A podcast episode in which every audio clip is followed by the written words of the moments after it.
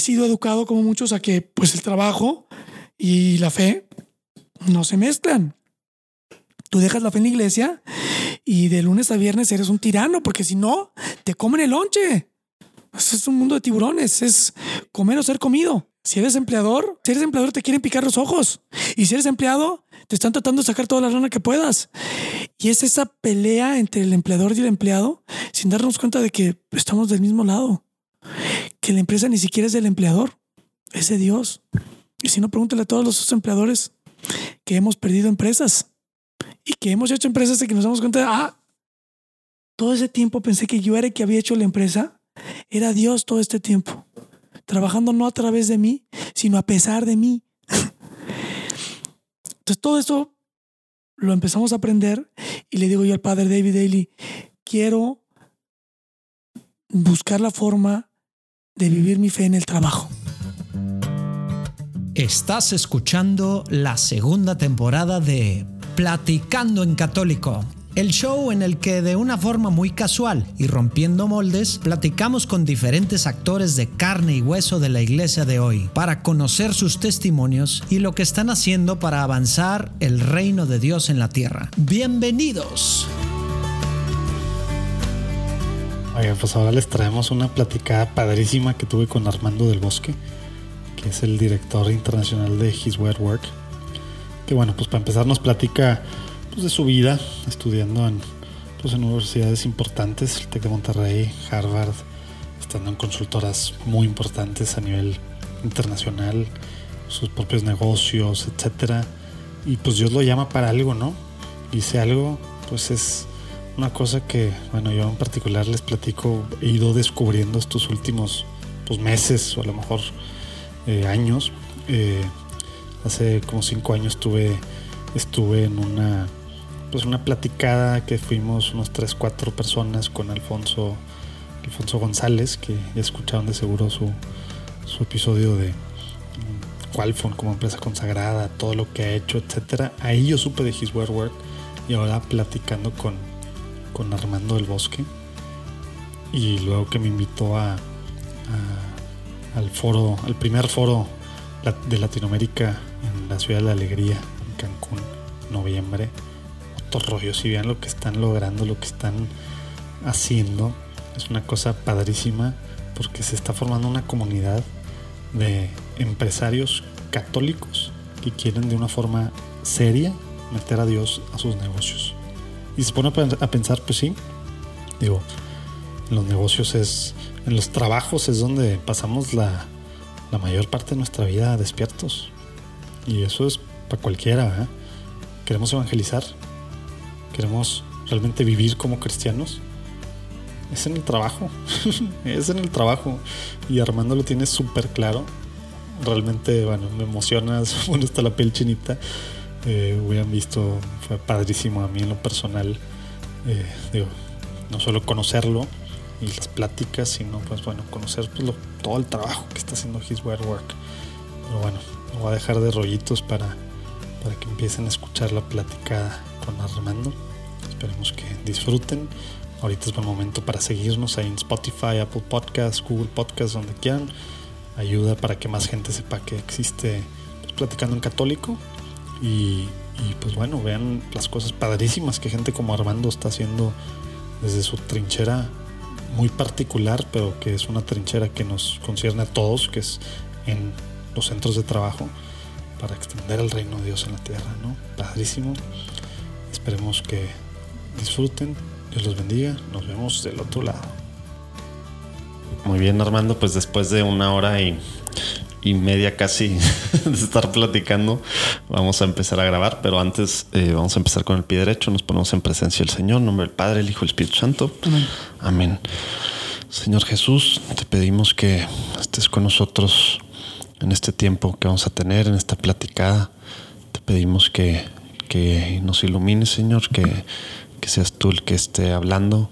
Te pedimos que, que llenes de ti a Armando para lo que nos va a platicar, para que podamos conocer más de, su historia, de lo que estás haciendo con él, a través de él, en His Word Work, Señor.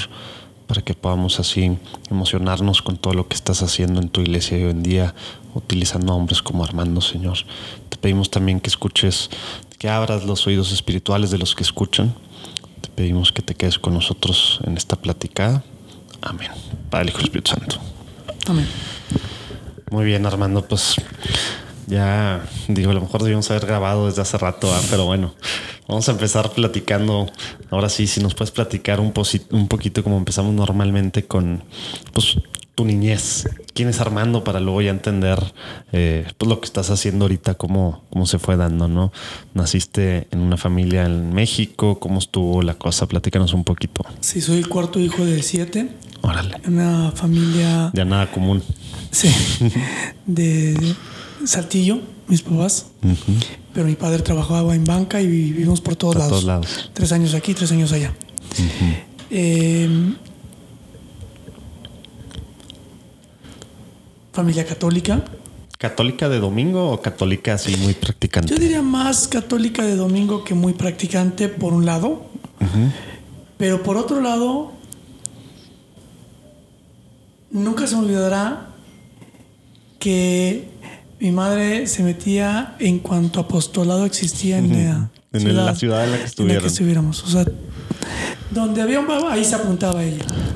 Y me daba mucha risa porque pues había más apostolados de los que ella podía. Entonces empezaba a delegar todos sus hijos. Ah, pues al cabo tenía siete. Siete. Entonces llegaba el fin de semana y yo me acuerdo que le decía a mi mamá con mucha elocuencia. Oye mamá, yo soy un buen hijo, este, no te doy problemas tengo buenas calificaciones. Y sí, la verdad es que te podría decir que era un buen hijo. Pues ya el fin de semana me quiero ir con mis amigos. Entonces me dejaba echarle todo un rollo. Y me decía, ¿ya terminaste? Le dije, sí. Pues súbete carro que se nos hace tarde. realmente ella estaba en su rollo de ir. Entonces Ivy nos dejaba en un apostolado y luego en otro. A ti te, Armando, te toca con los con el asilo de ancianos. A Gerardo, a ti te toca con, eh, no sé, las eh, el orfanatorio, a Antonio le toca con no sé quién. ¿Está niñez o era adolescencia ya? Yo tendría como unos 10, 12, 14 años. Antes de las rebeldías de la adolescencia. Sí, totalmente.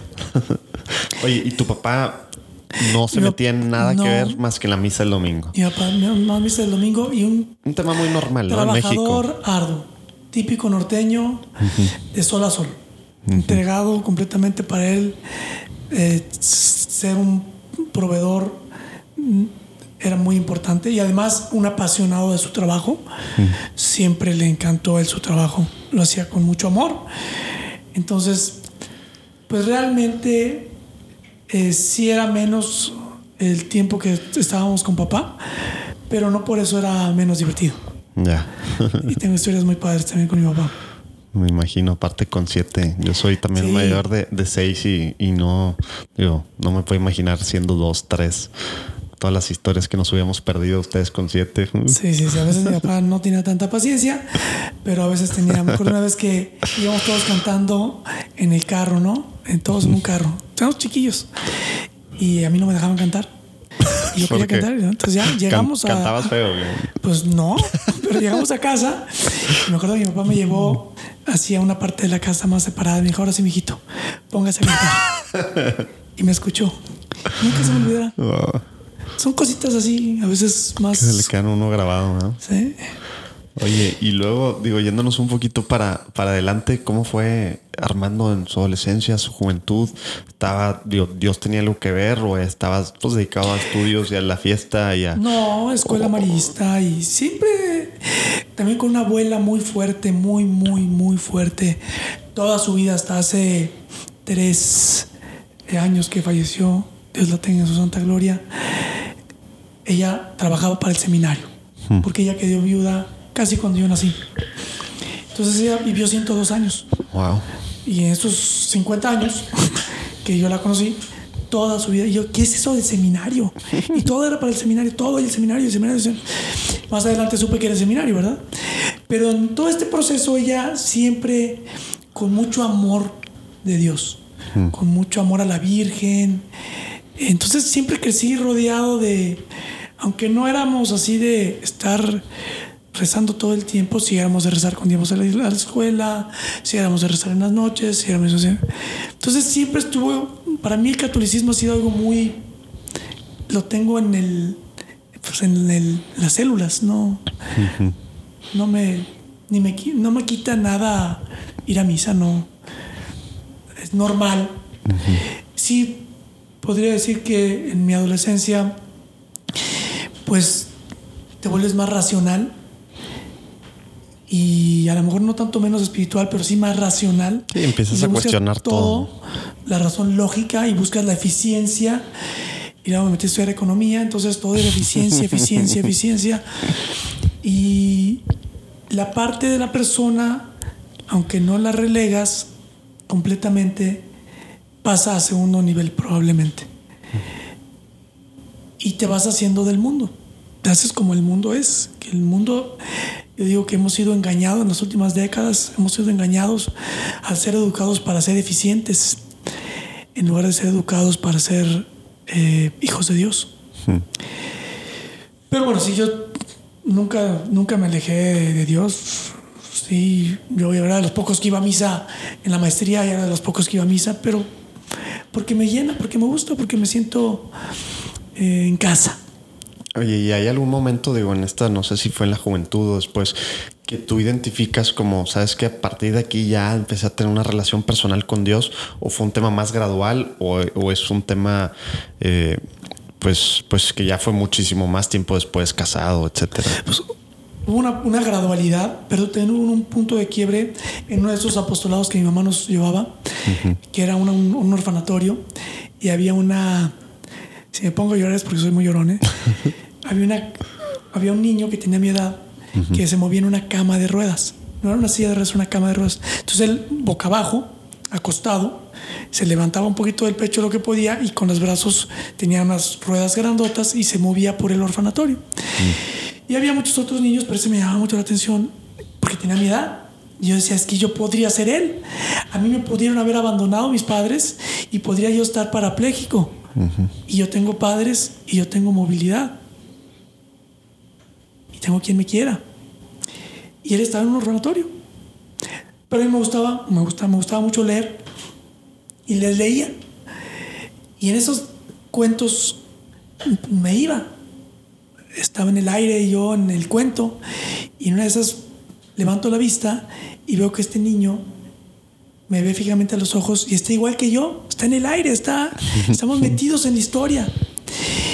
Y sentí una paz y una, una fuerza de poder ser bendecido con la oportunidad de sacar a ese niño de su miseria por unos minutos y olvidarse que está en una cama de ruedas sin padres. Y una fracción de segundo después fue como ver que ese niño que estaba o volando estiraba la mano y realmente me sacaba a mí de mi miseria de tenerlo todo y de no apreciar verdaderamente lo que era darme a los demás, como me estaba permitiéndolo hacer ese niño. Él a mí, no yo a él. Todo eso fue en ese momento de ver su mirada. Wow. En un segundo, ¿Cuántos años tenías? como 12. Órale, digo, Y- no, es, no es tan normal, ¿no? Que un niño. ya ja- jamás volví a ser el mismo. O sea, fue como, ese fue mi despertar al- a lo que es verdaderamente el mundo. Pero de ahí, pues entonces entra uno en la juventud y la escuela y las calificaciones, y que te vaya muy bien, y los deportes, y que te vaya muy bien, competitivo, con siete hermanos, dos varones. Sí, no, no, no entienden era- los que no tienen tantos hermanos lo que había que hacer y más si fuiste el Para cuarto. sobrevivir. Para sobrevivir. Yo broma y Exactamente. les digo que teníamos, dos- de hecho teníamos otro hermano, pero se murió de hambre porque No le tocó. no le tocó. Eh, y fue, ese momento fue un momento de quiebre. Entonces, luego me empiezo a alejar o a entibiecer un poco con el tiempo porque, pues, en- entro en esta, en la secundaria, y luego en la preparatoria, luego la carrera y luego a ser exitoso en el trabajo y luego hacer una maestría. Tú estudiaste en carrera en... Aquí en el TEC de Monterrey. Aquí en Monterrey. Economía. Economía aquí en Monterrey. Y luego empezaste a trabajar y te fuiste a Harvard, ¿verdad? Empecé a trabajar aquí, primero en Saltillo, en Grupo Industrial Saltillo, y luego en Boston Consulting Group, y luego me fui a hacer la maestría, el MBA a Harvard. Y ¿Te fuiste ya casado? no, Ok. terminé la maestría y me vengo a vivir a México. ¿Y cómo era el, el estudiar maestría allá? Digo, siendo católico, digo, a lo mejor ya estabas tibio, pero ¿había algo ahí que te removía en tema de fe o demás? ¿O simplemente pues estabas medio light ahí de repente yendo a misa?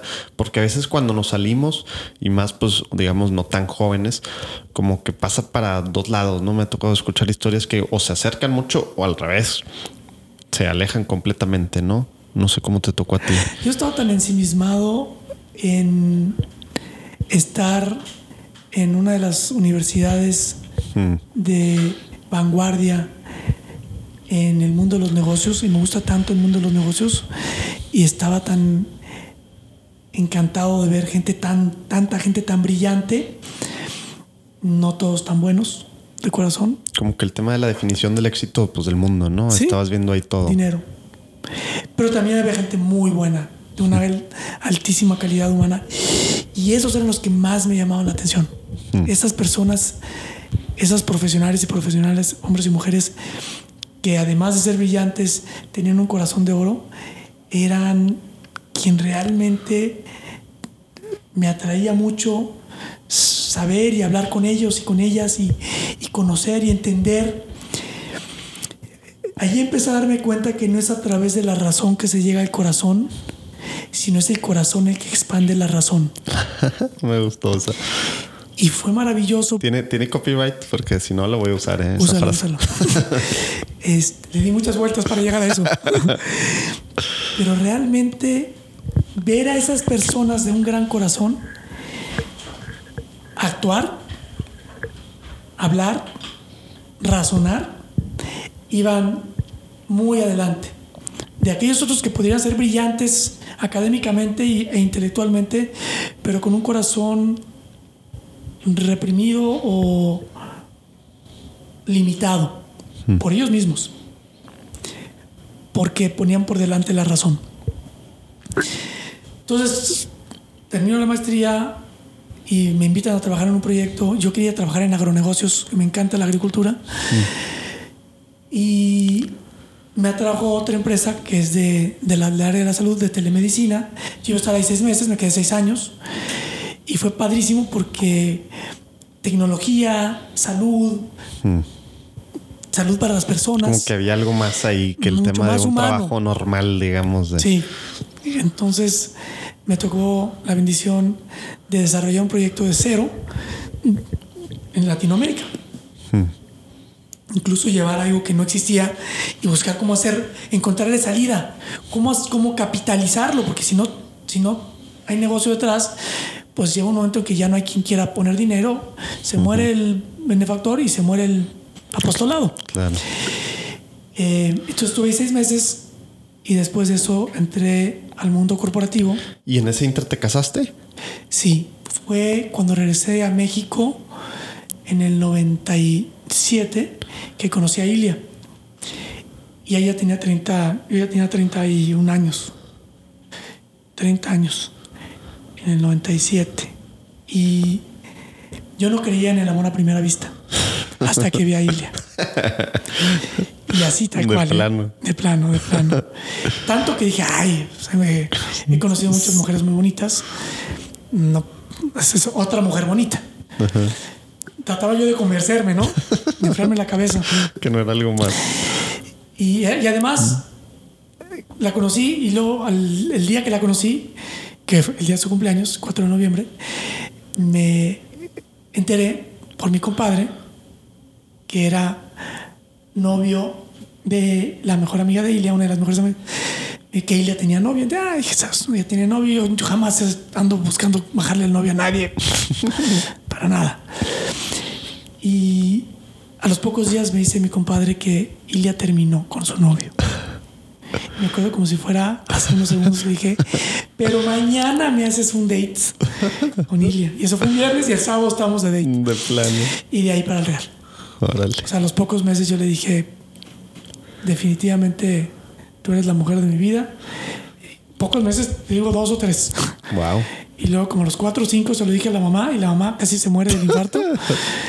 y nos casamos al poco tiempo. Wow. Este, Estabas muy seguro, muy claro todo. di- yo diría que era algo como siempre dicen, matrimonio y mortaja del cielo baja. Y es más, yo decía, pues ni para qué me case, yo estoy muy contento soltero. Pero fue más fuerte que yo, Los caminos de Dios. los caminos de Dios. Oye, y entonces, pues todo esto fue en México, digo. Ciudad de sí- México. Sí, sigue tu, tu, digamos, tu carrera profesional.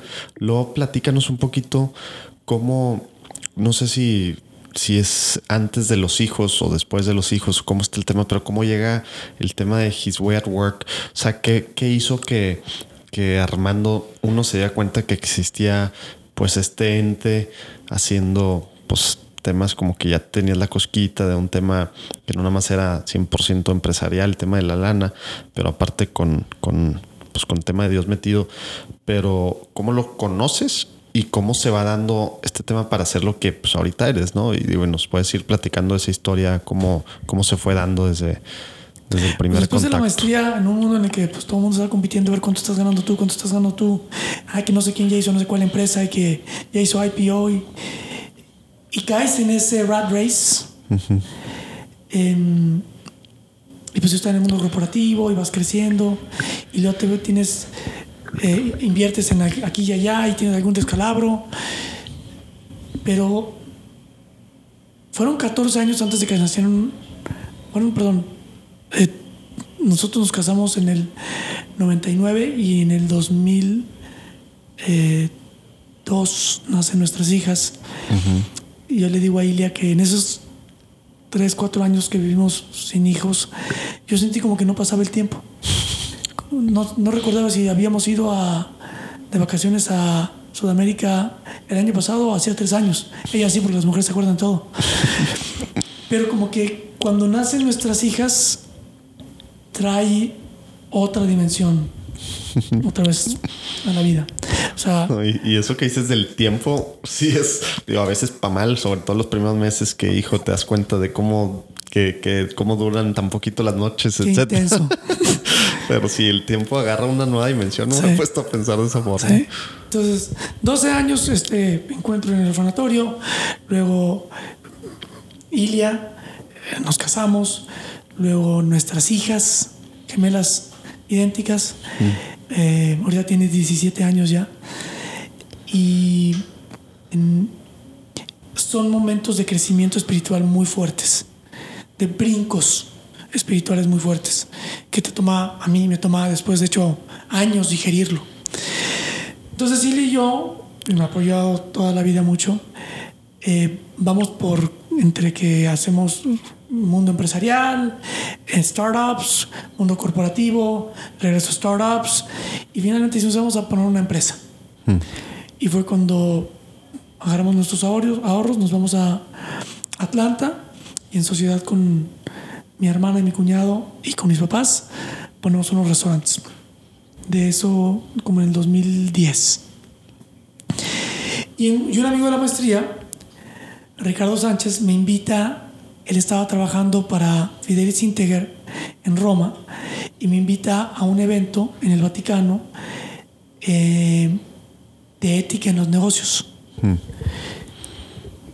Y voy al evento y veo muchos empresarios de varias nacionalidades, de varias religiones, de varias industrias, de varios niveles de madurez de la empresa, de varios tamaños de empresa, pero el común denominador era empresarios que veían en la ética no nada más una ventaja comparativa o competitiva, sino como una casi una obligación por ser un ser humano. Y me Y voló eso la cabeza. pues, iba en shock contra todo lo que se vivía en, sea, en consultora y está en el mundo corporativo. que Está más interesada en, el- en las personas que en el dinero. ¿Qué es eso? ¿Qué es esto? Y les va muy bien. económicamente, Aparte. además.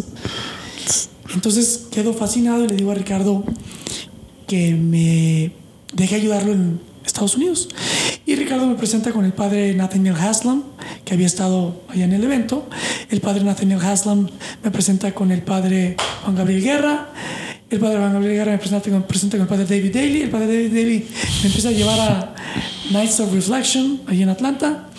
Y conozco a un, el cónsul honorario de España en Atlanta, Ignacio Tabuada, y me dice, hombre, Armando, ¿qué haces tú aquí? Y vez en un segundo me quedo pensando, no sé. y me acuerdo como si fuera ayer que me dice Ignacio, abre los brazos y me dice, bienvenido. bienvenido a este mundo de enamorados de Dios que no sabemos qué estamos haciendo aquí, pero que sentimos el llamado. Y ya de ahí me acerco un poco más. Ellos tienen encuentros todos los viernes. Yo voy a los encuentros de Ignacio todos los viernes. No puedo dejar de ir a las 7 de la mañana. Era más fuerte que yo. Y luego regreso con el padre David Daly y le digo, "Oye, padre, esto está padrísimo, pero necesito más. Tomemos en cuenta que estoy en Atlanta, no tengo nadie de familia, somos Ilia, nuestras hijas y yo. No tenemos que ir a comer los domingos con los abuelos. Solo tienen las gemelas. ¿sí? No tenemos tíos, ni primos, ni hermanos, nadie. Entonces, pues no hay esa familia que te rodea, con la que te peleas si quieres, pero con la que también te sientes parte de algo más grande. Y le digo al padre David, entonces para mí pues era el trabajo. Y además me doy cuenta que la parte de fe está renaciendo en mí muy fuerte, pero que yo he sido educado como muchos a que pues el trabajo y la fe no se mezclan. Tú dejas la fe en la iglesia y de lunes a viernes eres un tirano, porque si no, te comen el lonche. Es un mundo de tiburones, es Sí, comer es o ser comido. em- empleados así son, hay que subyugarlos para que, Si eres para que, el, para que el negocio de... Exacto, si eres empleador te quieren picar los ojos. Y si eres empleado, te están tratando de sacar toda la lana que puedas. Y es esa pelea entre el empleador y el empleado sin darnos cuenta de que estamos del mismo lado. Que la empresa ni siquiera es del empleador, es de Dios. Y si no, pregúntale a todos los empleadores que hemos perdido empresas y que hemos hecho empresas de que nos damos cuenta de, ah, todo ese tiempo pensé que yo era el que había hecho la empresa, era Dios todo este tiempo, trabajando no a través de mí, sino a pesar de mí. Entonces todo eso lo empezamos a aprender y le digo yo al padre David Daly, quiero buscar la forma de vivir mi fe en el trabajo, porque soy un apasionado del trabajo como lo había aprendido de mi padre. Me gusta que me guste el trabajo. Me gusta que me guste mi trabajo. Pero me gusta que mi trabajo me guste. Entonces, y me gusta mi fe. ¿Cómo puedo llevar mi fe al trabajo? ¿Se puede? Me dice, mira, era un miércoles. Pasado mañana viernes voy a ir a Spartanburg. Y ahí hay un señor que se llama Peter Freisler que ha vivido su fe en el trabajo y ¿Qué lo año, estamos? ¿Qué año es este? Esto es 2012. 2012, 2013. 2012 fue cuando voy al Vaticano y ahí regreso tocado. Y este proceso duró casi un año, digamos, Sí, varios meses. Sí, sí, porque regreso, conozco eh, a todo este grupo de sacerdotes, me llevan eh, con Peter y luego quedo tan emocionado que escribo un artículo y se lo mando a mi amigo Ricardo Sánchez en Roma, lo publican, me dice, quiero otro artículo, le digo, ¿dónde voy a encontrar otro loco como Peter? Porque Peter literalmente él sí dio el San Pablazo. Él era el empleador en sus propias palabras, que era un tirano. Y él llegaba a la planta y lo escuchaban antes de poderlo ver de los gritos que llegaban. Alemán, muy, muy recio, muy cuadrado, corría medio mundo, las empresas de outsourcing ya no lo querían. Y en un retiro de silencio de tres días, Dios le pregunta, oye, si me quieres tanto, porque católico, ¿no? De fin de semana. Si tú me quieres tanto, ¿cómo es que me tratas como peor que a un perro? ¿Cómo? Yo estoy en cada uno de esos empleados a los que gritas y corres y haces menos. Yo estoy en cada uno de esos empleados que tiene problemas y a ti ni siquiera te interesa. Yo soy ese empleado que se le acaba de morir un hijo y tú ni te enteraste, sino que me reclamaste porque llegué 10 minutos tarde y me corriste. Yo soy ese empleado. Entonces Peter sale de ese retiro de silencio y se da cuenta de que no tiene mucho tiempo. Ya tenía cuarenta y tantos años. Y que ha desperdiciado mucho tiempo. Y que Dios lo perdona. Con todas las barbaridades que ha hecho para con tanta gente. Que Dios lo quiere y lo perdona porque es su hijo. Y muchas otras cosas, pero haciendo una historia corta, decide que su empresa no es de él, que la empresa es de Dios y que a partir de ahora va a ser todo enfocado a Dios en sus colaboradores, aunque se lleve la empresa. De cabo la empresa no es de él, es de Dios. Y Dios se la puede llevar en cualquier momento.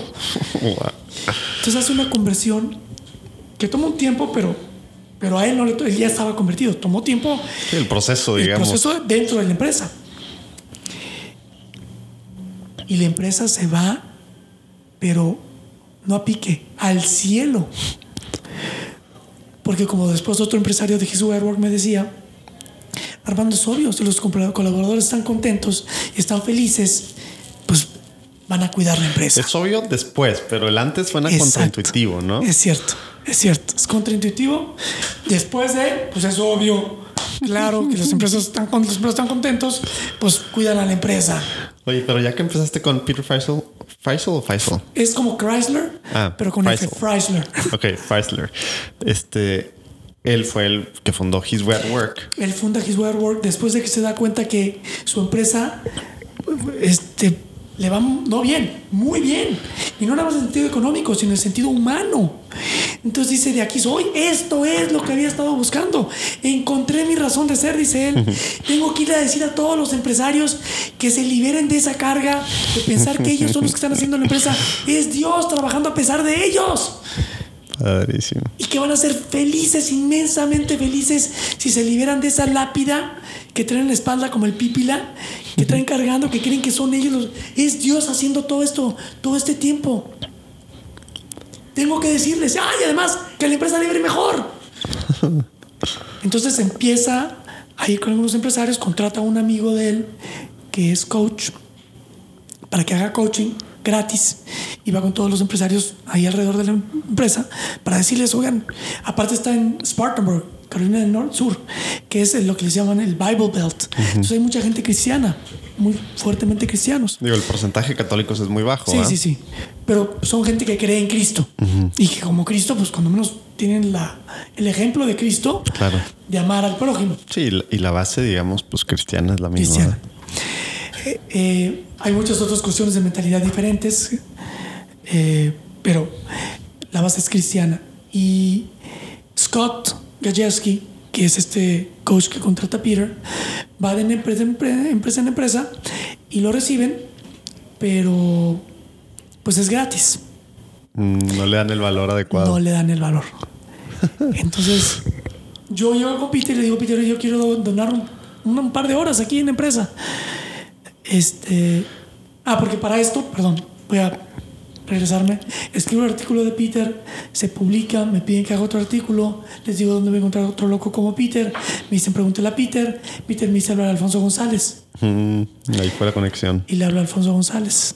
Y me dice por teléfono, empezamos la entrevista por teléfono. Dice, no, Armando, esto no está jalando. Tienes que ir a México. Entonces me vuela a México. Ya en aquel entonces Qualfon tenía 9 mil empleados. Wow. Y me da todo el día a mí, con su plana mayor. Chulada. Como si no tuvieran nada que hacer una empresa de 9 mil empleados. todo el día. Y yo tomando notas como loco. Este va a salir un libro más que un Sí. artículo. Entonces, eso complica las cosas porque tú tienes que hacer de eso.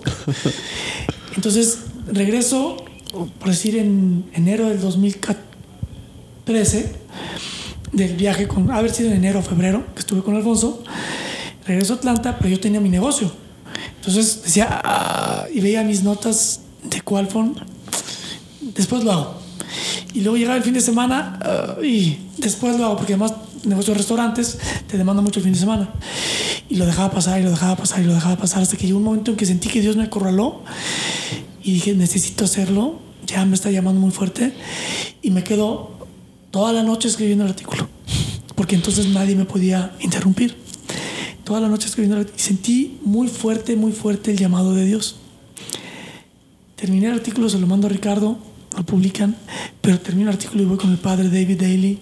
Digo, padre, necesito estar más cerca de His Way at Work, necesito donar un par de horas a la semana. Yo necesito, yo los necesito a ellos más de lo que ellos necesitan a mí. ah, pues déjame hablar con Peter. Y me manda a llamar Peter. Y yo, ay, tengo que ir dos horas y media de manejo a Spartanburg para decirle que quiero dar dos horas y media a la semana haciendo artículos o no sé cómo. Pero me dice Peter, no, quiero que te vengas a trabajar con nosotros de tiempo completo. Wow, de plano. Le digo, Oye, Peter, yo tengo familia y a lo mejor tengo pinta de rico. De broma, ¿verdad? Pero no, yo no he hecho chambear. Y me dice Peter, esto nunca lo he dicho así, pero pues bueno, me dijiste que dijera lo que fuera. Todo, todo, sácalo. Y me dice Peter, ¿qué necesitas? Y ayer se lo contaba esto a uno de los empresarios, Jaime Zorrilla, que quiero mucho también. Me dice, Armando, esto nunca lo has dicho, nunca lo habías contado. Cuéntalo. Entonces por eso lo estoy contando aquí hoy. Yo sentí en ese momento que era Dios hablándome a través de Peter. Y me decía Dios, Armando, ¿qué más quieres? ¿Qué necesitas? ¿Qué excusa me vas a dar para no darme tu vida esta vez? Y así en un segundo pienso yo, híjole, pues yo necesito lana, ¿no? Pero no necesito mucha lana, pero sí necesito lana. Si le pido mucho, se me va a ver la oportunidad de la vida, ¿no? De trabajar para algo que yo quería trabajar gratis y ahora me está ofreciendo dinero. Si le pido muy poco, me voy a morir de hambre. Y pues le suelto el número, que no era un número pequeño tampoco. Ahí, on the fly. Sí, porque de hecho me dice, yo creo que puso una cara, me dice, O no, sea, ve, no fue el- hablarlo, ve hablarlo con Ilia, me dice, no, háblalo con tu esposa. Dije, no, no, no, no, no, no, no. Que me escuche Ilia, aquí que mando soy Te, yo. te iba, manda- te iba a mata. preguntar cómo te fue. Pero no, pero la verdad es que Ilia me apoya mucho. Ha llegado que yo me sentí con la confianza de decir, no, no, no, no, no, yo te puedo, necesito tanto. Y, fue- y en ese momento me dice, ¿qué más necesitas? Y dije, ya sí, Casi te hice tan poquito. sí. Y dije, dije, no necesito nada más. Wow. Vacaciones, pues las que quieras. Bono, el que Ah, o quieras. sea, ya quería hacerte todo el paquete de. O sea, contratarte ahí mismo, él, él ya traía, ahora me doy cuenta, él ya tenía todo el plan hecho. Yo iba a dar unas horas y él ya tenía el paquete de contratación. Y, y pues me di cuenta de que Dios me estaba diciendo, ¿qué más quieres? Aquí está todo. Wow. No voy a tener, no, no, no, no iba a ganar dinero para comprarme una casa en la playa ni competir con mis Sí, compañeros en de la temas de maestría. lujos y demás. Pero, Pero para realmente vivir. nunca tuve yo, nunca he sido muy ambicioso. Hasta me lo critico un poco mi esposa. Porque a mí la- las cosas materiales nada más me llevan hasta cierto punto de satisfacción y luego ya, ya, cuando tenía como unos mm, 13 años, me acuerdo que me regaló un reloj mi papá o mi mamá, ya no me acuerdo. Y un reloj Omega muy padre. Y mi hermano Gerardo, pues lo quería. Y lo quería, lo quería, lo, lo quería tanto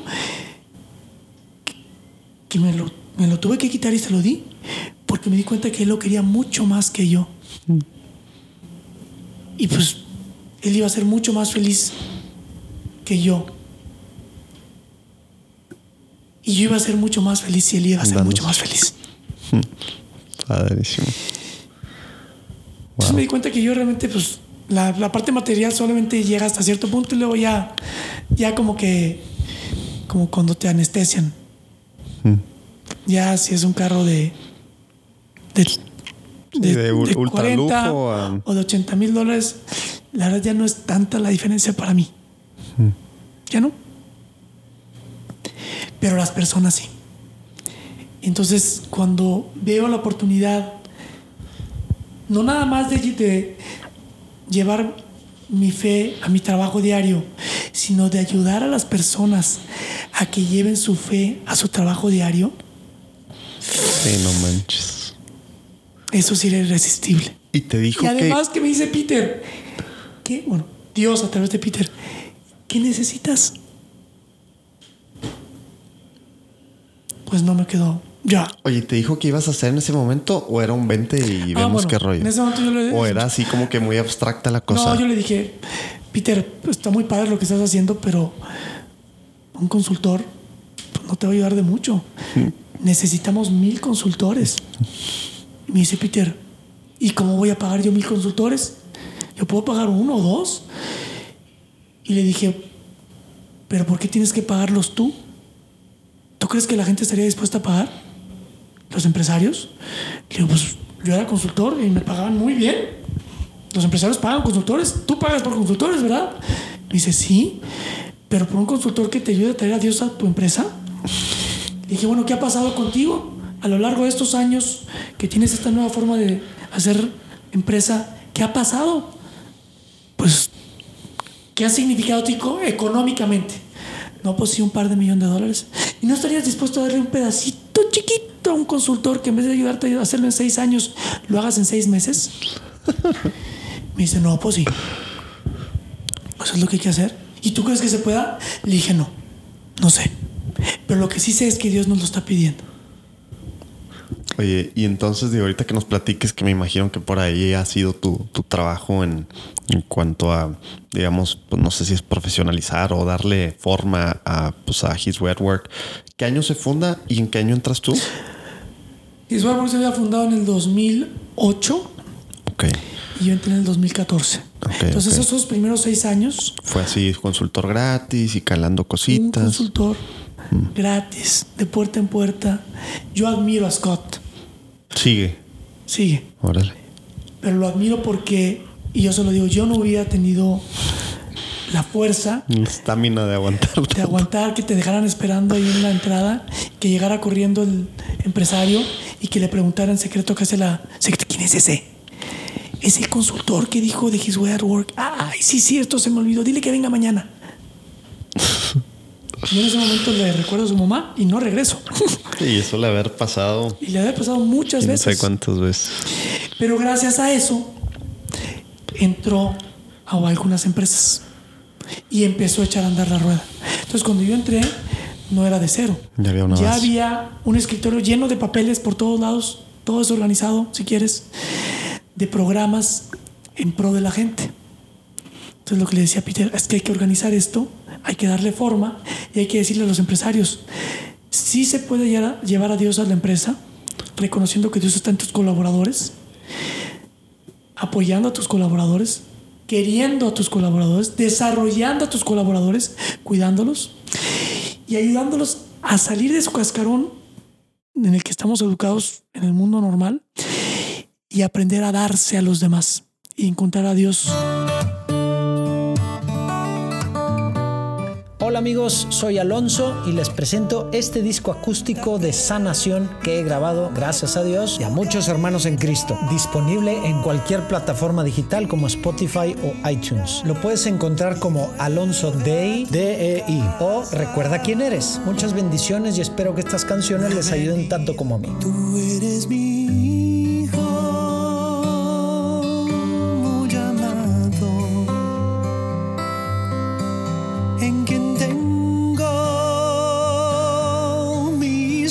complacencias. Ya, ya que estás en esa parte y antes de entrar en lo que te tocó a ti, digamos, hacer para por eh, His Wet Work, igual si nos quiere, puedes clarificar, digo, vamos a poner, si le dan para abajo donde quiera nos escuchen, van a ver ahí un link también a la, al episodio con, con Alfonso González de Qualfon, que cuando lo conoció Armando tenía 9 mil, ahorita tiene 15 mil empleados. Eh, pero, pero si nos pudieras eh, decir de una forma muy resumida, eso que, que estás diciendo, ¿qué quiere decir el traer a Dios al trabajo? Eh, entiendo que eso es lo que es una empresa consagrada, pero si nos puedes explicar qué es una empresa consagrada, uno, y dos, esta partecita de este, pues digo, lo acabas de simplificar mucho, pero qué es el proceso o en qué ayuda His Word Work a eso, a lograr lo primero, ¿no? Que es pues, ser una empresa consagrada. ¿Qué quiere decir, no? Pero si, si empezamos desde antes con el qué es una empresa consagrada, qué quiere decir traer a Dios al trabajo, que como tú decías, digo, para muchos de los que nos escuchan y a lo mejor para mí todavía, que y eso que según yo estoy en cosas de Dios desde, pues, desde siempre, suena muy extraño, ¿no? Y más en un países así como el nuestro, ¿verdad? En el que la vida privada es una cosa, ¿verdad? De este, lo que hacemos con Dios y nuestra religión y demás, casi al tema del trabajo, ¿verdad? Hay gente a lo mejor muy, muy piadosa que en el trabajo la gente no tiene ni idea, ¿verdad? O gente eh, está muy divorciado ese tema tristemente y para mucho mal, creo yo.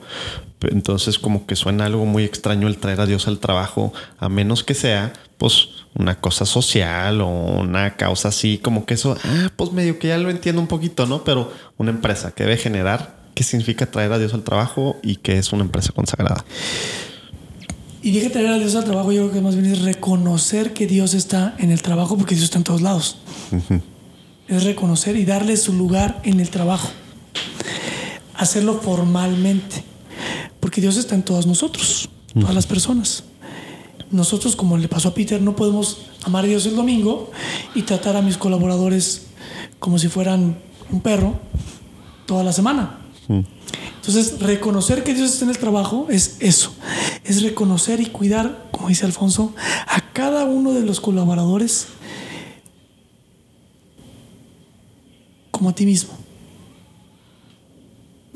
Usando las palabras de Alfonso, delicadamente como a un bebé, cada uno de esos colaboradores, cuidarlos, amarlos. Y como a un hijo también, no significa darles todo, significa también exigirles y significa también ayudarlos a salir de su ego, a dar y entender que la empresa... O sea, formarlos, guiarlos en esa parte. Que la empresa también es de ellos. Que no existe una cosa así como que la empresa y los em, trabajadores que nosotros las si no personas... es una cosa a la que vas, eres una cosa de la que eres parte. Nosotros las personas somos la empresa. somos el alma de la empresa.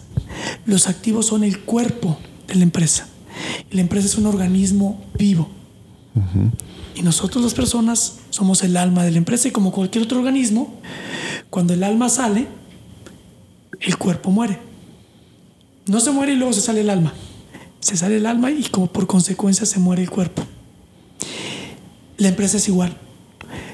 Cuando las personas dejan de estar en la empresa, físicamente o de corazón, la empresa muere. Cuestión de tiempo. Entonces, no sé si respondo a la primera pregunta, ¿qué es reconocer que Dios está en la empresa?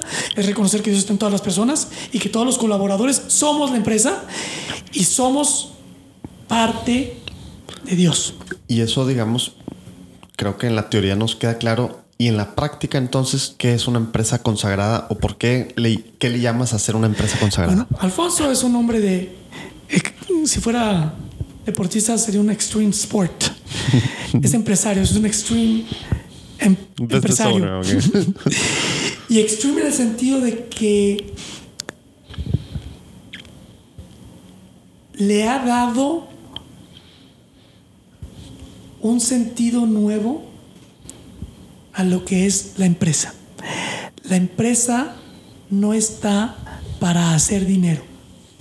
Hacer dinero es una obligación para calificarse como empresa. Pero no es para hacer dinero. Es para mejorar la vida de las personas alrededor de la empresa.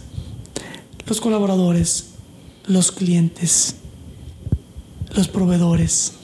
En el caso de un extreme empresario como Alfonso, hasta los competidores. Consagrar la empresa significa hacer la empresa sagrada.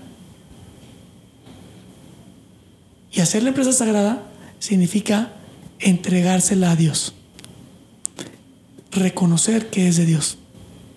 Y en ese momento, no, no he escuchado hoy el podcast de Alfonso, lo voy a escuchar, pero en ese momento el empresario se quita esa lápida, esa piedra que trae de pipila que cree que él o ella está haciéndolo todo y dice, Señor, como le decían ahorita nosotros, otros empresarios, Diana Alemán y Gerardo Villarreal, con Grupo GAPA, Dios, la empresa es tuya.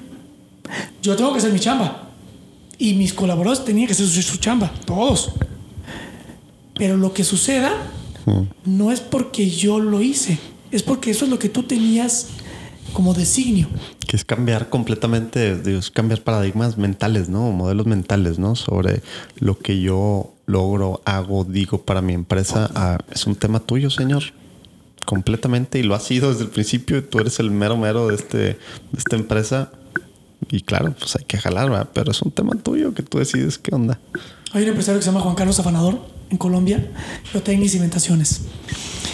Y Juan Carlos dice que hasta, hasta que llegó a este punto de, pues no de quiebre, sino de cambio, antes de conocer a Jesús Work, que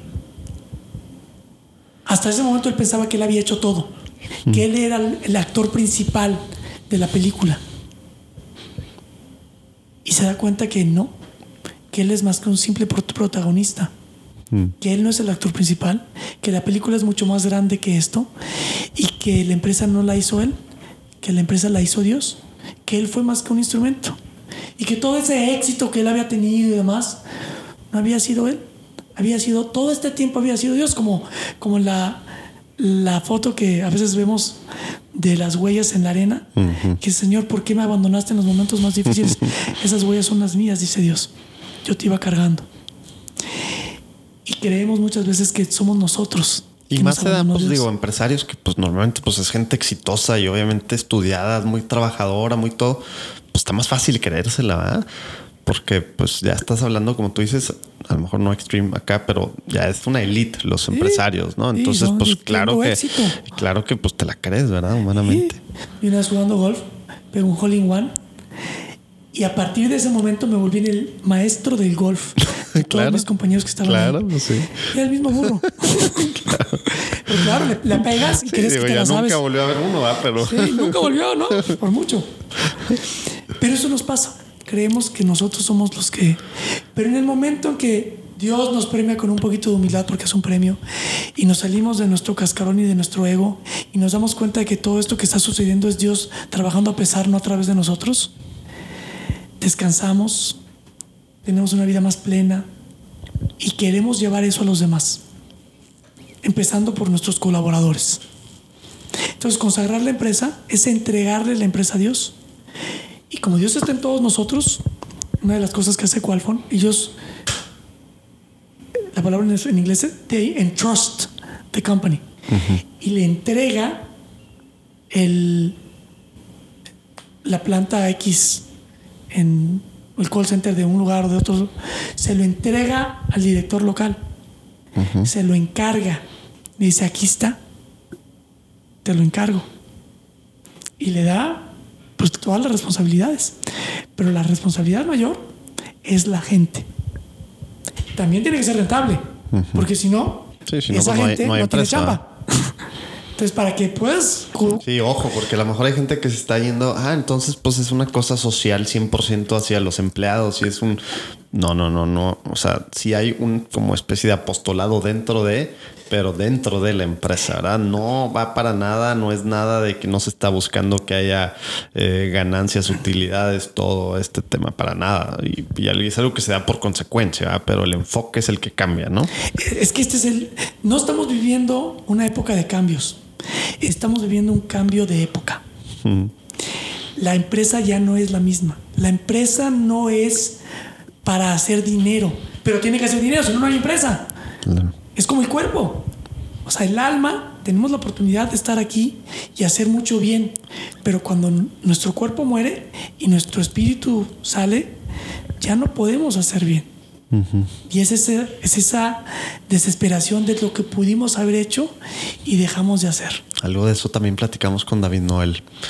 Eh, oye, y, y bueno, queda claro que es una empresa consagrada. Eh, está muy claro desde el Antiguo Testamento lo sagrado pues era algo que estaba apartado para Dios. Acá pues la empresa es, eso es pues según yo la definición de, de- de lo sagrado, ¿no? Entonces algo consagrado pues es, es de Dios, ¿no? En la práctica, ¿Cómo entra His Way at Work con estas empresas? Hay mucha gente, digo, que, nos escribieron de, desde aquel episodio con, con Alfonso. eh, y a veces, pues, unos son emprendedores con una pues una pyme de 5 empleados, 10 empleados y otros pues medianillos, pero pues todos pensamos que o no tenemos el tamaño o las capacidades o, o algo falta, ¿no? Este, entonces, ¿qué es lo que ahora? Porque me queda claro que cuando tú entraste a His Wet Work 2014, era una cosa lo que hacía His Wet Work con estas consultorías, eh, etcétera, etcétera, a todo lo que le has dado forma, ¿no? ¿Cómo entra His Wet Work para precisamente a gente que quiere apartar, que ya sintió que era su llamado? Eh, el tema que creo yo que como católicos pues debería de ser de todos, pero bueno, a lo mejor unos nos tardamos en escucharlo, pero ya sintió que es algo que Dios quiere que hagan, entregarles la empresa a Dios. Ok, no sé cómo, no sé qué rollo, cómo entra His Wet Work a este proceso, cómo pasa esto, en qué ayuda y qué es lo que se hace realmente en la práctica ya siendo una empresa consagrada, porque a lo mejor hay gente que pues dice, ok, pues sí, qué padre, se la entrego a Dios. Y luego, ¿cómo se come eso? ¿Qué, qué es eso? No? Platícanos un poquito. nada, quiero aclarar que no es algo que haya hecho yo. Esto es algo que Dios está haciendo a través de mí y de muchos otros. Word Work son todos los empresarios. Eh, yo soy un servidor más. Un Y- instrumento. sí, imperfectísimo. Habiendo puesto eso en claro, la empresa consagrada Que sí hay que decirlo, ¿verdad? porque como dices, luego se nos, se nos, se nos olvida, ¿verdad? Sí, y entonces dejamos de ver. La humildad al final del día no es más que una bendición porque te, es como quitarse el orgullo, es como quitarse el velo de los ojos y empiezas a ver cosas que no verías de otra manera. O sea, si no es por otra cosa, por conveniencia. Exacto. Y además es la realidad. Pero bueno, eso es otro, otro tema. El punto aquí con la parte de la consagración de la empresa es que lo primero es reconocer que hay una conversación entre el empresario y Dios. Existe una conversación privada entre todos nosotros y Dios. Bueno, existe una conversación privada entre el empresario y Dios. Y muchas veces nos gusta decir a nosotros entre el empresario y su esposa y Dios. Porque el empresario y su esposa, en mayor o menor escala, son o deben de ser uno. Otro tema también. Digo, sacramentalmente se supone Pero- que lo son, ¿verdad? Así es, pero por simplificarlo, Digo, y no digo porque se suponga, aclaro, sacramental, sacramentalmente lo son, pero a veces pues, no actuamos de esa forma. Como, por ejemplo, Ili y yo, si Ilia no me hubiera apoyado en todo lo que me ha apoyado, no, por mucho no. sí, porque yo no te estaría aquí aventaste, ahorita. al final te aventaste, ¿verdad? Me Digo, aventé y varias veces. y me sigo aventando. y ahí va conmigo. Eh, y yo con ella. Pero hablando en particular del empresario, porque muchos empresarios involucran a su esposa y es maravilloso ver cómo dan espacio a su esposa y la esposa muchas veces trae la parte más humana, femenina a la empresa. Pero el empresario, le decimos, tiene una conversación con Dios. El empresario toma riesgos ilógicos. Es emprendedor. Si fuera seguro, sí, pues no haría pues todo el mundo lo haría y entonces no sería emprendedor. Sí, no haría algo nuevo, ¿verdad? Así es. Y muchos empresarios, No muchos emprendedores mueren o morimos en el proceso. Algunos tienen éxito. Y no por ellos, sino por Dios. a pesar de ellos. Pero hay una conversación entre el empresario y Dios. Y lo que hace His Way at Work es ayudar a esa conversación. Y en esa conversación Dios le está diciendo al empresario qué quiere que haga y cómo quiere que lo haga. Y lo único que hacemos nosotros es ayudar a esa conversación trayéndole las historias de todos los otros empresarios que han hecho lo mismo, que ha funcionado y que no ha funcionado. Mm, Sí, o sea, las buenas prácticas de... No es ciencia oculta. Haz de cuenta que tú eres el empresario y tú quieres echar a andar, consagrar tu empresa. Entonces empezamos a platicar un poquito para conocer un poquito más tu empresa. Y, y te digo, bueno, pues mira, tienes estos ejemplos de otros empresarios similares. Este le hizo así y pasó esto. Este le hizo así y pasó esto otro. ¿Y lo ves tan así? O, o dices, mira, desarrollamos en base a todo esto, desarrollaron ya algún proceso de... En el proceso hay Pero, hay pero un se proceso. ajusta o cómo, cómo, cómo Hay es un parte? proceso, pero es un proceso que no nos gusta decir que es el, el proceso, porque nuevamente el proceso es descubrir tu proceso. Exacto, sí, o sea, es un La tema único para, cada quien. ¿Qué es lo que Dios quiere de ti? Que por eso es la parte personal que dices que se empieza platicando con, con, pues, con el empresario. Cada empresa es un organismo, Ok. como, como un ser humano que es diferente. Entonces, si no, pues todas las empresas que querían una hamburguesa, sería exactamente la misma hamburguesa. Pues no, Claro. tú tienes diferentes y cada quien tiene un llamado diferente. Ese es el llamado que nosotros buscamos alimentar. Y el proceso que tiene His Work es cómo hacemos las preguntas para encontrar tu metodología. Y van a haber cosas en común. Siempre hay cosas en común. Pero lo más importante es nutrir esa conversación entre el empresario y Dios. Sí, o sea, es una, para, para entenderlo en temas, digo, términos así, es consultoría, coaching, digamos, entre coaching ejecutivo eh, con consultoría, digamos, pues al final de negocios, ¿verdad? Pero todo basado, no sé si es en, bueno, pues en la doctrina social cristiana, me, me- me- me imagino, ¿verdad? Eh, o cómo, cómo está esa parte de, de, ok, vamos descubriendo, pero en base a qué descubro hacia dónde voy, ¿verdad? No te voy a hacer, dijiste que fuera sincero. Yo soy bien ignorante de la doctrina social cristiana. Muchos me dicen que es que lo- cuando les platicamos lo que estamos haciendo dicen, ah, pues eso es lo de la, eso es la doctrina social cristiana. lo tengo ahí, no he leído el libro de la doctrina social. Hay que hacer un audiobook. Sí. Eh, pero sí, es básicamente lo que nos dice la doctrina social cristiana, por lo que me dicen. Por lo que dice Poncho. Oye, y entonces empieza este proceso y la idea es llevar a la empresa a qué.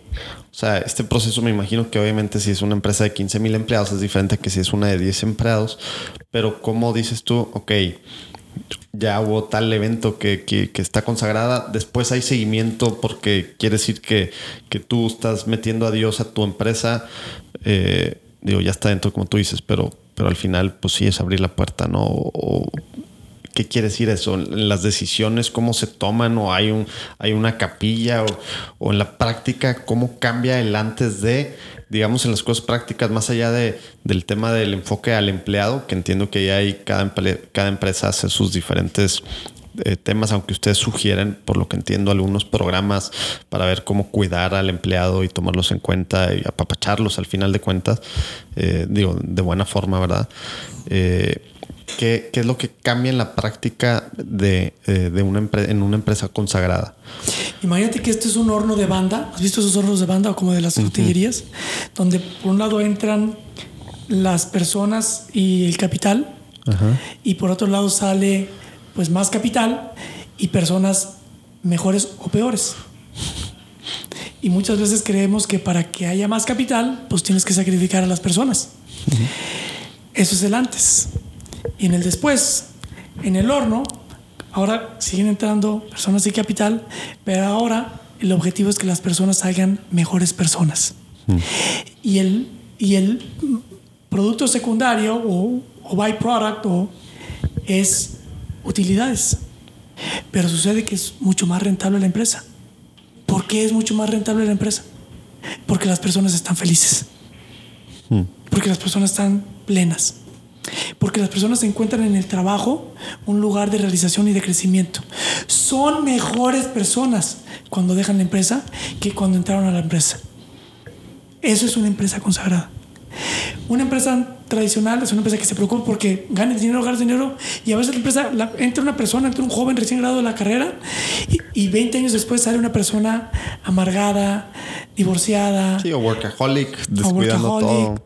Oye, y para ese tema de, de ese enfoque, ¿qué, qué es? O sea, quisiera que nos platicaras, mejor dicho, ya voy a decirlo más claramente, en, el tema de qué es un Chief Mission Officer, qué es un líder misión eh, y por qué sí hay que hacerlo, ¿verdad? Eh, porque también suena contraintuitivo. Voy a contratar a una, ya tengo RH, pues RH ya se encarga de los empleados y ve todo el papeleo y todo el tema transaccional de, del que tiene que ver con los empleados, ¿no? ¿Cómo, por qué voy a contratar? Si quieres explícanos qué es un Chief Mission Officer, ¿por qué voy a contratar a alguien que pues, simplemente tiene que estar platicando y viendo cómo están los empleados? Ya sé que es mucho más profundo eso, pero por eso quiero llegar a eso, ¿no? Estoy diciendo cómo puede sonar, ¿no? El líder de misión o Chief Mission Officer es nuestra versión siguiente en la evolución del mundo de, de la empresa de recursos humanos. Recursos humanos se ha operacionalizado tanto, tanto, tanto, tanto, tanto, El tema transaccional. que es su trans totalmente. Es contratar es un recurso más, es el recurso humano.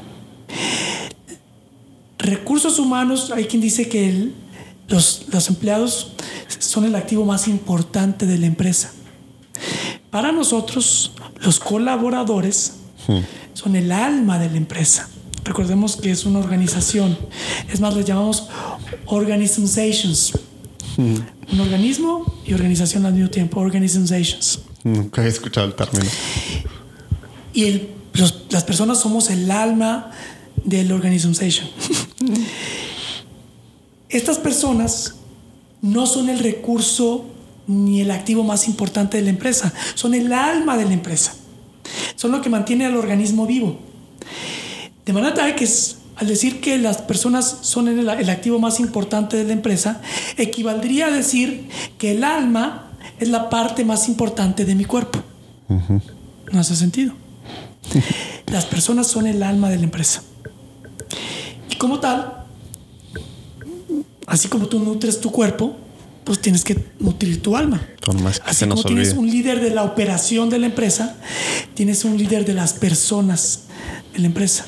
Que lo bueno es que en ese sentido está habiendo un, un, decir un shift, un, pues un cambio, también en, en la persona, ¿no? Los últimos años con tantas investigaciones que han salido de precisamente, pues haces ejercicio, haces tal y, y te fijas en lo que comes, pues qué padre, pero todo eso es para lo físico, ¿verdad? También hay que pelar la otra parte, alimentarla y todo igual, hacer ejercicio, pero con el espíritu, con el alma, etcétera, porque pues eso, lo bueno es que así eso va, obviamente agarra luego para, para, para el monte a veces, ¿verdad? Pero lo bueno es que en la persona, como que ya estamos oyendo más en eso. Entonces, pues si en la persona, pues con mayor en un grupo de personas, como dices, eh, en una empresa, iba a aventarme la palabra, pero creo que no me va a salir. Organization, ¿no? ¿Cómo era? Sí. este. Pues claro, o sea, tiene, tiene todo el sentido. O sea, pues, si en la persona tengo que también alimentar esa parte, pues acá, ¿por qué voy a descuidar esa parte y nada más ver el tema del activos, jale, producción, efectividad, bla, bla, bla? Pues el alma. Y al final del día, después de que nos morimos, es lo único que queda. claro. Entonces nos estamos preocupando por algo que se va a acabar y no le ponemos atención por algo que es eterno si creemos en la vida eterna. Claro. Si no creemos en la vida eterna, como me dijo un director de una empresa, porque el dueño de la empresa tiene que ser de Dios, ¿no? Pero no necesariamente su gente va a ser en el mismo canal. Entonces me pidieron que hablara con uno de- con un grupo de directores por separado y de repente hablo con uno de ellos, Edwin, y me dice Edwin Armando, no creo en Dios. ¿Cómo que no crees en Dios, Edwin? No. Y entonces, ¿qué pasa cuando te mueres? Pues se acabó el contrato. Como perro, como perro. O sea, ok, bueno. Pero platícame cómo les ha ido con His Way at Work. No, hombre, padrísimo. Tenemos un equipo de soccer que ya llevamos tres campeonatos ganados, que le pusimos con, con lo de His Way at Work, con uno de los programas. Padrísimo, que por cierto, otra empresa, antes de que entrara His Way at Work con ellos, también tenía un equipo de soccer, pero lo quitaron. ¿Por qué? Porque se la pasaron- pleito. Sí, puro pleito. Lo que es tener un propósito, una razón de ser, ¿no?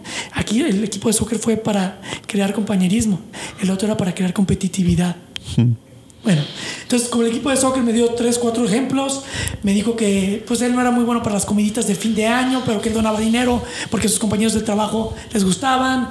Me dijo que, que, que no era muy bueno con los adultos, pero que el otro día había ido a un orfanatorio con uno de los programas de Jesús Work y que había estado cuatro horas con unos chavitos y que le había pasado padrísimo.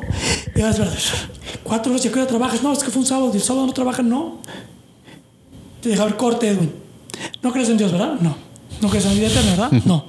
Entonces, explícame por qué estás, en lugar de Perdiendo tu tiempo. estás perdiendo tu tiempo con un, se, se lo tuve que poner así, ¿no? Con un niño que ni sus papás quisieron y que está todo maltrecho. Que es cuatro horas de un sábado. ¿Y por qué estás dando dinero a bola de viejas organizadoras que tú ni te, ni te quieres ir a, a esos comidas de fin de año? No más tienes 32 años, soltero. Gózala, costeño. Vete de reventón. Muérete con las tarjetas de crédito hasta el tope. Cómprate tu Rolex, tu carrazo. ¿Qué estás haciendo perdiendo el tiempo con esas cosas? Y se recarga porque estaba así. Me dice, suspira y me dice, es que me siento bien. Le digo, eso es Dios. Dios no es el viejito de barbas blancas en la nube blanca, en la capilla sextina en el Vaticano. Ese es el Dios del- de los cuentitos de los niños. Dios es lo que sentiste cuando miraste a ese niño en el orfanatorio a los ojos y te sentiste útil. Sentiste que valió la pena tu vida. Ahí estaba Dios. Y eso es lo que buscamos con las empresas. ¿Qué programas van a ayudar a sus, a sus colaboradores a sentir el amor de Dios? Tengo que decir esta bromita. El amor de Dios es como hacerse pipí en los pantalones. A ver, explícame. Todo el mundo lo puede ver, pero solo tú sientes lo calientito. Queremos que la bueno. gente siente el amor de Dios. ¿Y si cómo, vamos cómo a- ayuda el líder misión para eso? con todo, al final del día, haciendo programas para dar. No vamos a encontrar a Dios si no damos. Y también por eso a las empresas les va tan bien. Y Porque o entonces sea, tú vas a la empresa. misión está en contacto con His Wet Work para estar recibiendo estas ideas de buenas prácticas, Sí. de cosas que ya jalaron. Y aparte, en cuanto a la misión que se vio que era la específica de tal empresa. Exacto. Y es el encargado de aterrizarlo y de acordar, eh, de, estar, Programas. de estar recordándole a los otros directores o al empresario. eh, eh, el enfoque es hacia la persona. Hay que meterle. Comunicando. Y, y eso también hay en algunas, o no sé si es en todas o en algunas, hay una especie de capellanes. Sí. ¿O es el mismo líder misión No. el que la hace como de capellán? Que Otra- para empezar hay que entender que es capellán. A veces tenemos esta mala idea eh, de en las películas, pues capellán es un sacerdote y, y que está, pues, en, no sé, a veces en temas militares o en temas de, de vivir juntos, eh, que había capellanes en algunas de las cosas. Un capellán al final es alguien que hay, da, por lo que entiendo, corrígeme, acompañamiento psicológico espiritual, ¿verdad? Más que todo espiritual, ¿no? Pero también hay una base psicológica, ¿no? Sí, esto en lo Totalmente. correcto. Y ahí te voy a recomendar que hables en algún momento con Francisco Palafox, empresario de Ciudad de México, de una empresa que se llama Essence Flair, que le gustó tanto esto que él puso un programa de consejería corporativa. Le llamamos consejería corporativa porque capellanes aquí Sí, tiene mal se confunde la gente creen que es un sacerdote que hubiera- de hecho una empresa en Colombia también que escuchó de His Work leyó un libro que le, le hicieron llegar y echó a andar lo de los capellanes y dijo ah pues voy a traer un sacerdote que venga a confesar aquí todos los viernes y qué padre, está muy padre, pero eso Sí, no es un año eh, después de... descubrimos esta empresa. Descubrimos que echó a andar ellos Work, como Dios les dio a entender por su cuenta. Me dice, todo está bien, pero lo, que, lo del capellán no funcionó muy bien. ¿Cómo? Pues es que viene el padrecito, lo sentamos ahí en la esquina y nadie se quiere ir a confesar. Dice, no, pues es que imagínate, pues ahí va otra vez Armando el pecador a confesarse entre delante de todos para que lo vean. No va a jalar así. Para empezar, no es un padre, sino un laico con una formación cristiana, católica, sólida. Y decimos, tiene que ser una persona con formación psicológica, pedagógica, antropológica, filosófica, teológica. Si existe alguien así con toda esa formación. Pues agarramos a alguien que tenga lo más que se pueda de esto y se le, se le capacita en lo que le falta, se le entrena.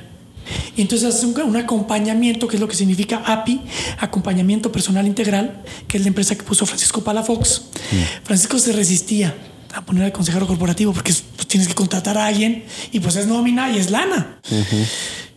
Pero lo hizo porque literalmente vio que Alfonso le decía es que lo tienes que hacer. Y lo hizo. Me puedo equivocar, pregúntale a Francisco. Pero casi casi que porque Alfonso le dijo. Y lo puso.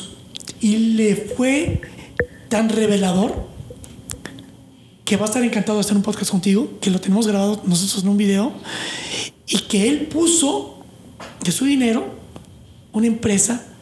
Ya no nada más contrató para su empresa, puso una empresa de acompañamiento personal integral para que otros empresarios lo puedan tener. Wow.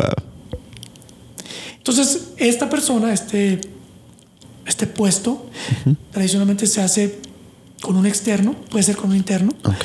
pero la idea es que sea una persona que tenga toda esta preparación de la que hablábamos para que pueda acompañar a las personas de una manera confidencial en cualquier cuestión de la vida. ¿Qué eso qué quiere decir? Se tiene que estar viendo, entrevistando, platicando con las diferentes Disponible. personas. Se- literalmente se la pasa, y esto no lo inventamos nosotros. Hace 60, 80 años en Estados Unidos empezaron con esto. eh, algunas empresas y luego los militares y luego en los hospitales. Y luego por ahí de 1980 algunas empresas empezaron a hacerlo más profesionalmente como API y empezaron a hacer consejería corporativa, corporate chaplaincy. Y lo hicieron muy bien, porque es lo que sucede que en el lugar de trabajo siempre hay gente, no sabemos nosotros, pero siempre hay gente con problemas. Todos tenemos problemas o vamos a tener un problema. Sí, que, afectan la forma en la que Trabajas. trabajas, te relacionas, todo, ¿no? Y te puede bloquear. Sí. Entonces, tener a alguien que, te- que esté preparado para atender una cosa que afortunadamente no nos pasa constantemente, una, una muerte, una enfermedad, un divorcio, tener a alguien preparado para acompañarte y que lo va a hacer de una manera confidencial, es maravilloso. Sí, o cosas más normales, a lo mejor sí de cada semana, ¿no? Bronquitas aquí y allá, se me los, enfermó un hijo. los pagos, los colegiaturas, ta, ta, Tengo ta, una ta, ta, ta. financiera. Oye, como dice, como dice Lalo, este, el, el- digo, algo que hacen muchas empresas ahora, creo yo, bueno, no muchas, pero algunas, tipo Google, etcétera, pues el tema del masajito y contrata al masajista por todo lo que sube la productividad o, o ven estos rollos y tal. Pues todo eso es para el cuerpo, ¿ah? ¿Eh? Como tú dices, digo, y más, obviamente hay que estar descansado, hay que mil cosas, ¿no? Para estar bien en el trabajo. Pero pues, ¿cuánto cuidamos la parte, digamos, Incluso en Estados Unidos están espiritual, tratando- emocional de nuestros empleados? Con, con tal de, de tener a tus empleados, que no se te vayan los empleados, con tal de, de retenerlos, les dan seguro de gastos médicos a las mascotas. Entonces ahora el perico tiene seguro de gastos médicos. Y la parte espiritual, emocional, esa No, no. porque es contra la ley. Entonces, lo que ha pasado en Estados Unidos se han dado cuenta de que la parte espiritual, cuando la atiendes, Todo se alinea. tiene una productividad enorme. Oye, aparte, digo, voy a buscar y poner por ahí, pero sí he leído, ahorita a lo mejor no me acuerdo tal cual, pero ya ves que a los gringos pues les encanta hacer investigaciones, estudios. Cada vez hay más cosas que demuestra y no es, pienso yo como católico y, y que, que es algo que va a ser bien, ¿no? Demostradísimo que claro que afecta y cambia todo y no en uno, dos, tres casos, sino en muchos casos, ¿verdad? O sea, sí es algo real. Yo te diría que esto es, como te dirías, un cambio de época. Porque dentro de 10, 20, 50, 100 años, no sé cuántos, van a voltear a ver cómo estamos vi- viviendo hoy las empresas y van a decir, como nosotros vemos ahorita el esclavismo, la esclavitud, perdón.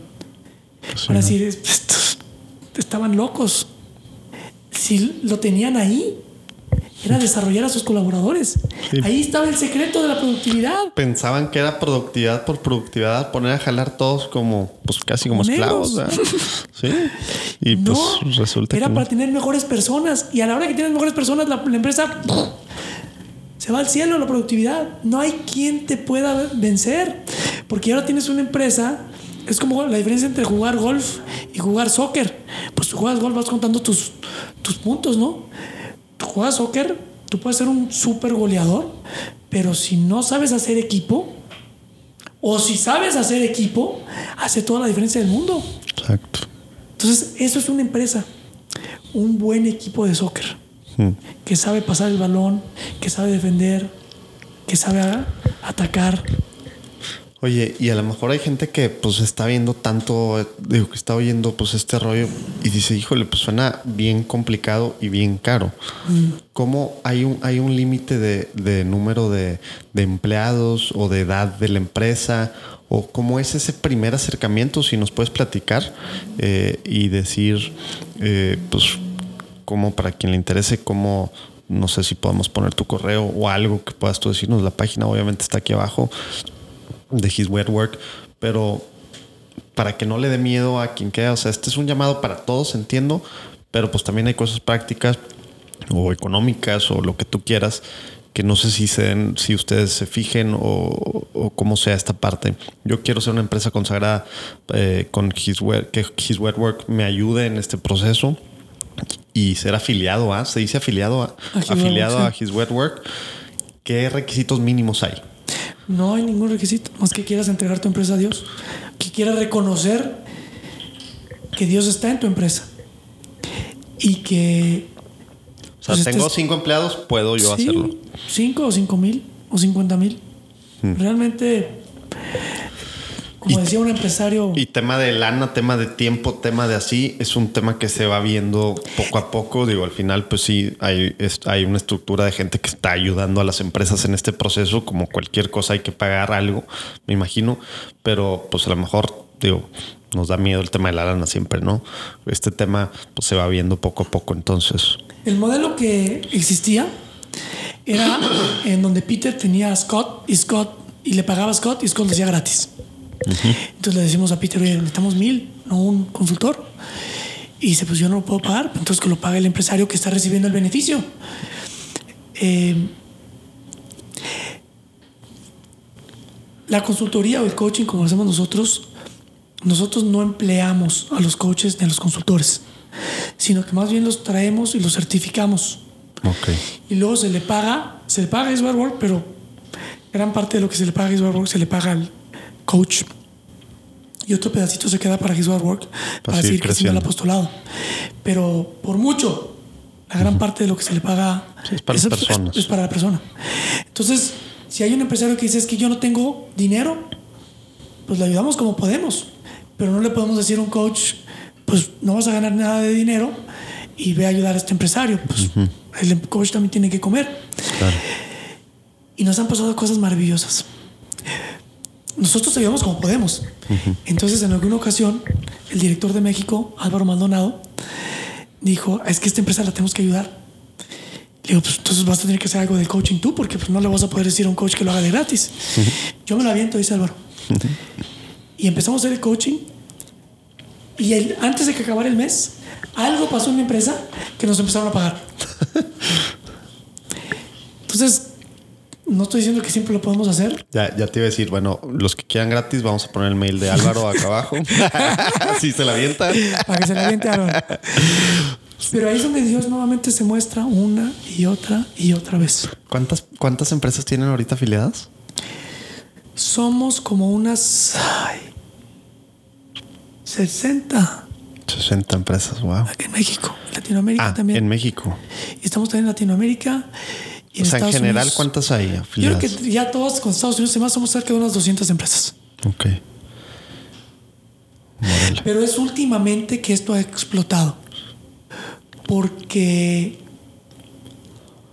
Alfonso González habla con otros empresarios, Sí, no, es que él trae lo ven la así camiseta. de encantado, pleno, feliz, exitoso, la empresa creciendo y yo quiero que yo quiero que esté haciendo y Alfonso dice, no, pues pues consagra tu empresa y pues cómo la pues hablen con Armando Padrísimo el ejemplo, ¿no? nos Que a, la veces, bronca a nosotros. que a veces hay gente que no, pues no queremos o nos da esto, lo otro. Pues no, pues tú dilo y hazlo y va a jalarse gente.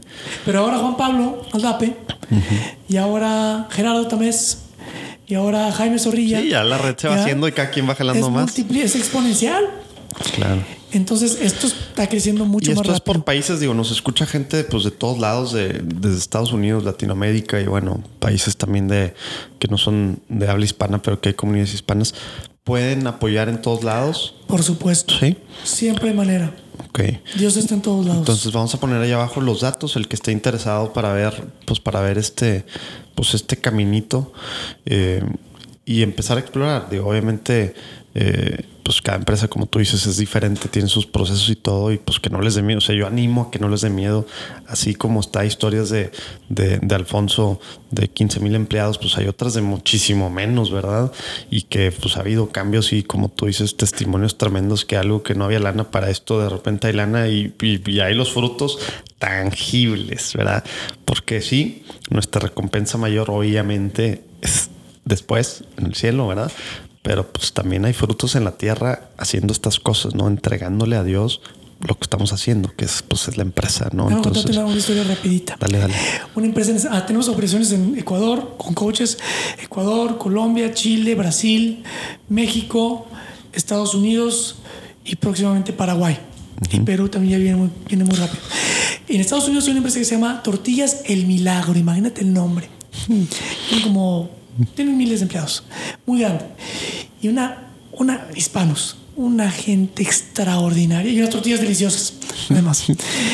Y en alguna ocasión, estando con los directores de la empresa que son segunda generación, estaba la mamá y me decía uno de ellos, oiga mamá, decía, mamá, cuéntele Armando, usted tiene mucha suerte. Ay, no, no, no, no, no, no le cuentes. No, no, cuéntale, cuéntale. Mira, cuéntale tú. Pues mira, nos vamos, por ejemplo, nos vamos de crucero. Mi mamá siempre tiene suerte. Pone 20, 10 dólares en la ruleta y pum, seco, 25 mil dólares. Y así una y otra y. Y, una suerte. Y en ese momento, así como de chispazo, ¿no? Esa iluminación. A ver, permíteme un segundito. Oiga, doña Linda, le preguntamos. ¿Qué hizo con ese dinero que se ganó cuando se... Pues regresé yo y se lo di a la iglesia. y es como obvio, ¿no? Pues claro que te va a dar más.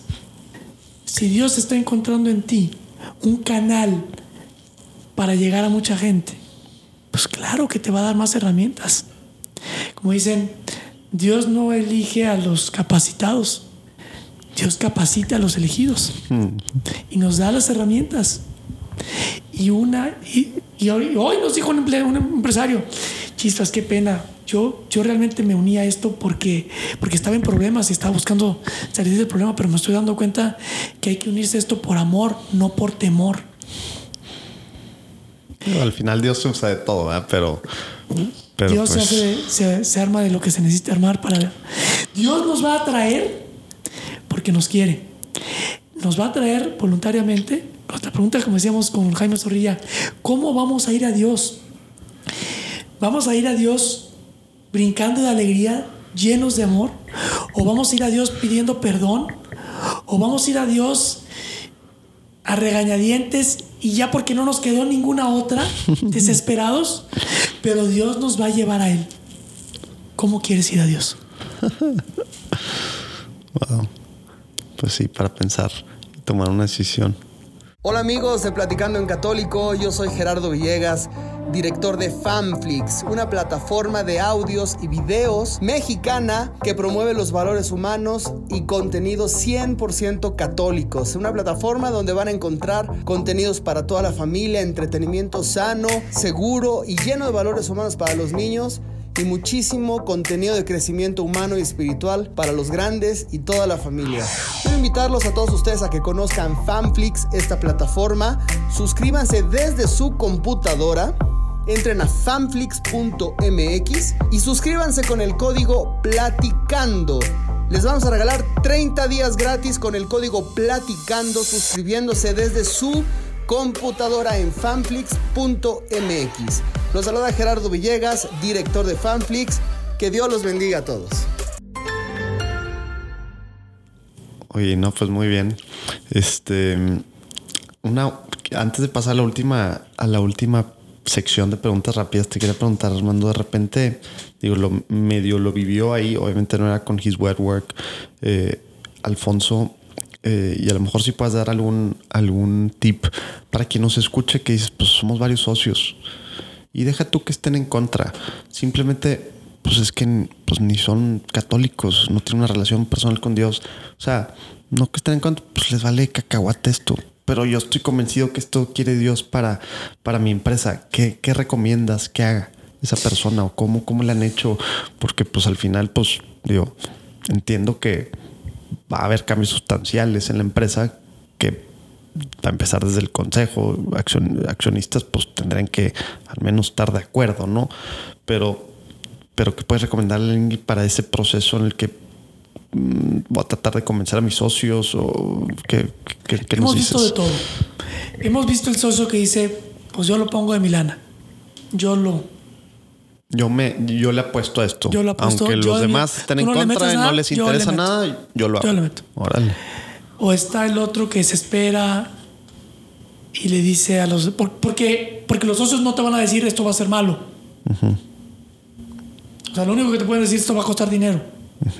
Pero que eso Sí, por vaya lo a detener... que suena, ¿verdad? Exacto. ¿sabes? Que, que eso vaya a destruir valor en la empresa, no. En ningún caso, de ninguna manera. Eh, pero pues pueden decir, pues me va a costar dinero y no, no, no me va a dejar nada. Me va a costar más caro que las albóndigas. Entonces, han habido socios que dicen, yo lo pongo. Y si no, si no ganamos nada, no importa. Mis por riesgos. la gente. Y lo dejan poner. y acaba siendo una cosa también económicamente hablando muy benéfica. Existen los otros que trabajan con el socio y lo trabajan y lo trabajan y lo trabajan hasta que lo convencen. Y el socio le abre una puertecita así chiquita y dice, bueno, de las cinco empresas, Calamos. vamos a calar en esta empresa. Prueba piloto. Empresa piloto. Y hay una empresa que ahorita, no voy a decir ni el nombre del empresario, ni el nombre de la empresa, para que él lo diga en su momento. Ahorita ese empresario entró hace como cuatro años con una de las empresas, él es socio, mm, socio, socio operador, y le permitieron hacerlo en una empresa. Y entre otras cosas, un año después regreso y les pregunto, bueno, ¿cómo van? No, pues muy bien. ¿Qué ha pasado? No, pues la gente está más comprometida. Pero ¿qué es más comprometida? Porque una de las cosas que hacemos es nosotros medimos todo. Mm, dale. Porque lo que no se mide no se cumple. Y medimos la mejora en la persona humana, también, pero también las mejoras económicas de la empresa. Todo eso es parte del, digamos, del Todo servicio del de, de His Work. Sí, porque si programa. no, si no lo mides, pues, Sí, sí, no se quedan cosas bonitas, ideas padres. Y yo creo que ay, ayudó sí, en esto, ¿verdad? Bayala, Todo el mundo está aquí. bien feliz. Sí. Pues, ¿Cómo sabes? Mírelo. Cierra los ojos y te tiras y te cachan y es bien padre y somos amigos. No, esto tiene que tener resultados en la, en la operación. Tiene que bajar la merma, tiene que subir la venta, tiene que subir la, la retención de producción, empleados. la- ta, ta, ta. tiene que bajar la rotación, tiene que haber resultados tangibles. Entonces le pregunto, pues no, pues hay más compromiso. ¿Pero qué significa que hay más compromiso? No, pues está más compromiso. ¿Qué significa? Y los empujo, los empujo, los empujo. Mm, Llega más temprano. Ah, vamos a ver. Espérate, espérate tantito. ¿Tú tienes reloj checador? checador? Sí. ¿Y puedes decirme cuántos minutos llegaban más temprano ahora y cuántos minutos llegaban más tarde antes? Sí. 400 empleados al año. Uy, lo que es en horas sombra eso, Se, lana. se paga el programa con eso. solo con eso. Y la gente llega temprano no porque los vayan a correr, sino porque se sienten ahora parte de la empresa. Se sienten comprometidos con la empresa, como decían ellos. Saben que ellos son la empresa. Que si la empresa le va mejor, eventualmente también a ellos les va mejor. Padrísimo. ¿Contesto la pregunta? Sí, muy, muy claro. Entonces puede ser, digo, pues de todo, convenciendo a los otros, o si no los convences, pues tú aventándole con tu lana. Y eventualmente Dios hace las cosas, ¿eh? Nosotros no tenemos ninguna prisa. Son los tiempos de Dios. Y, y en ese proceso antes de, me imagino que ya con la platicada con ustedes pueden ir saliendo ideas, pues a ver, es que me falta este rollo, no sé cómo, y ustedes mismos pueden medio que ayudar a, a ver de dónde pues sacar la lana, es que mira, si cortas esto, lo otro, en tu misma empresa te va a dar esta lana aquí, etcétera. Me, puedo imaginar. Que haciendo lo que Y hacemos, sorry que me, me- me clave tanto en esto, pero pues es la barrera inicial, ¿verdad? Que, Sí. que me imagino está en la mente de, de algunos. Entonces, por eso quiero, o sea, hay que abrir esto, hay que, que llegue a todos los empresarios. Y si ustedes conocen a algún empresario, emprendedor o algo, no, o sea, no hay barreras, no debería de. Esto es de Dios, su empresa es de Dios. Nada más, pues hay que hacer varias cositas y His Word Work ya tiene todo este programa, programas, procesos, etcétera, y van a ayudarles a, a ver de dónde.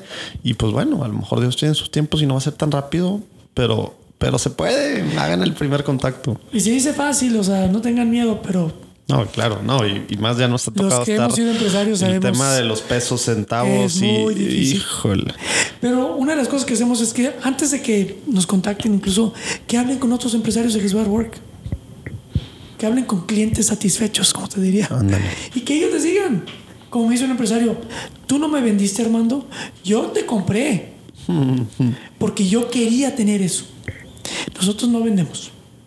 De ninguna manera. Nosotros le decimos lo que, lo que vemos que está pasando. Y cuando nos dicen, no, pues ayúdanos, pues le decimos, "Mira, pues, para poderte ayudar, pues necesitas un coach. Oye, que no te dinero para un coach, pues bueno, pues cómprate el libro y hazlo tú. Este, ve los videos o afíliate o, o habla con otros empresarios que ya tienen esto. Pero no te quedes de brazos cruzados. Que no sea el dinero lo que te detenga. Nos pasó con un empresario que empezó a echar a andar esto y necesitaba más lana. Y los mismos empleados dijeron, oye, ¿sabes qué? Creo que podemos tener ahorros si hacemos esto y esto y esto y esto. Y empezaron a buscar ellos solitos ahorros. Los mismos empleados. Los mismos empleados. Wow. Porque, porque no es de nosotros, es de Dios. cuando si Dios hizo, si creemos en Dios, porque hay que empezar por esa. Si creemos en Dios y queremos que Dios hizo todo esto que podemos ver y hasta lo que no podemos ver, no podrá Dios mover algunas cositas aquí y allá para que podamos ser nosotros sus fieles servidores y ayudar a sus ovejas. No podrá Dios. o nos falta fe. Pues sí, al final es suyo y pues él pone los medios, ¿verdad? Si queremos y si abrimos, si hacemos el primer paso, ¿verdad? Porque eso sí depende de nosotros, ¿verdad? Tenemos libre albedrío y podemos cerrarle las puertas y tratar de sacarlo o entregárselo y que haga lo que tenga que hacer. Oye, Armando, pues se me hace que pudiéramos seguir platicando muchas horas, pero el tiempo se nos, se nos va. Así es que si te parece, pasamos a la, a la sección de preguntas, a las pregun- de preguntas rápidas, Sí. que, que, pues básicamente es lo que se te venga a la mente en una oración, si puedes contestar. De repente no se logra, pero vamos a tratar de que sí sea así. ¿Te acuerdas la primera vez que tuviste una experiencia espiritual? ¿Cuántos Sí. años tenías? ¿Y, y qué fue concretamente? Tenía como 12 años Ujú. y estaba muy de la mano con- esa otra experiencia que te conté de... Con el niño. Y fue pues una sensación física de flotar, de mucho amor, de un calor. Pero ¿en, dónde estabas? Estaba en mi casa. Y de, y y repente. Recostado. No estaba dormido, estaba recostado.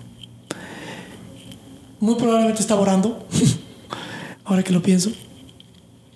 Y dije, ¿qué es esto? O sea, no encuentro ni explicación lógica ni científica ni es nada más un gozo muy muy muy muy grande muy profundo y que solo podía ser Dios. Padrísimo cuando, padrísimo cuando hacemos esa conexión, ¿no? O sea, esa, esa línea la, la unimos, ¿no? Porque fácil podemos decir, pues, digo, ahí fue cualquier cosa del momento. Pero cuando nos damos cuenta que las cosas padres, buenas, etcétera, que nos han pasado directamente tienen que ver con Dios, todo cambia, ¿no? Me gustó cómo lo, lo pusiste. Oye, Armando, ¿tienes algún santo patrono o algún santo favorito? La Virgen María. ¿Qué significa ser católico hoy en día, Armando? En el mundo en general, creo que, no, no está muy claro el la, significado. La, la de- la dejo así porque, porque algunos se van para, para el lado de, de, de explicar que debe ser un católico y algunos, como el padre Caro, pues pues hace cuenta criticar al católico, le vale cacahuates, alguien que no se compromete, ta, ta. entonces para donde tú quieras verlo. Te lo voy a poner desde la perspectiva de alguien que vive en Estados Unidos, rodeado de un mundo protestante. Y yo vengo de México o Latinoamérica católico de pues de fin de semana, de boda, de bautizo, Social, tema social. social. Y de vez en cuando a lo mejor incluso visiones, una misión que te sientes bien. y- Pero allá, ser católico significa demostrar con tu actitud que eres inmensamente feliz. Porque eres de Dios. Porque Dios te robó el corazón. Te raptó. Significa, alguien me decía, un protestante, oye, ¿qué onda con la Virgen María y no sé qué rollo y no sé cuánto? Yo no iba a poner, yo no soy ni por mucho experto en apologética, ¿verdad?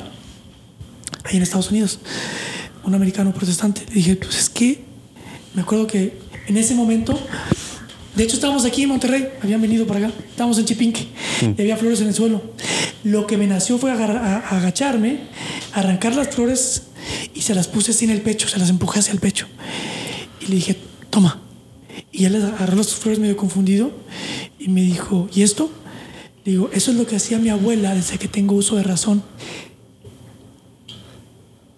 Y me decía, llévaselas a la Virgen. No te lo puedo explicar. Y me, me, me dice en inglés, wow, I guess I missed out. O sea, casi, casi me dijo, pues creo que pues ya me lo perdí porque yo no tuve una abuela que desde chiquito me enseñara el amor por la Virgen. Yo creo que aquí en México tenemos una riqueza familiar, católica, que si la explotamos es maravillosa. Es lo que nos llevamos en nuestros momentos difíciles, es lo que nos llevamos en nuestros momentos de soledad, es lo que nos llevamos cuando estamos fuera de México. La Virgen María, nuestra Madre, nos hace a todos hermanos y nos hace hacer cosas extraordinarias. Yo creo que ser católico, aquí hoy en México, significa reconocer nuestra herencia, tanto hispana, española como indígena, de nuestra Virgen de Guadalupe, de haber sido conquistados. Yo creo que ser católico en Latinoamérica, me animo a decir, significa amar y dar. Y lo veo porque en Estados Unidos, que es más protestante, significa que puedo conseguir y que me pueden dar. Allá las empresas tienen los baños limpios porque si no les cierran la empresa. Aquí las empresas que tienen los baños limpios no es porque les cierran la empresa, Definitivamente. es porque quieren a sus empleados. Eso significa ser católico para mí. Hacer las cosas por amor. Wow. Muy profundo.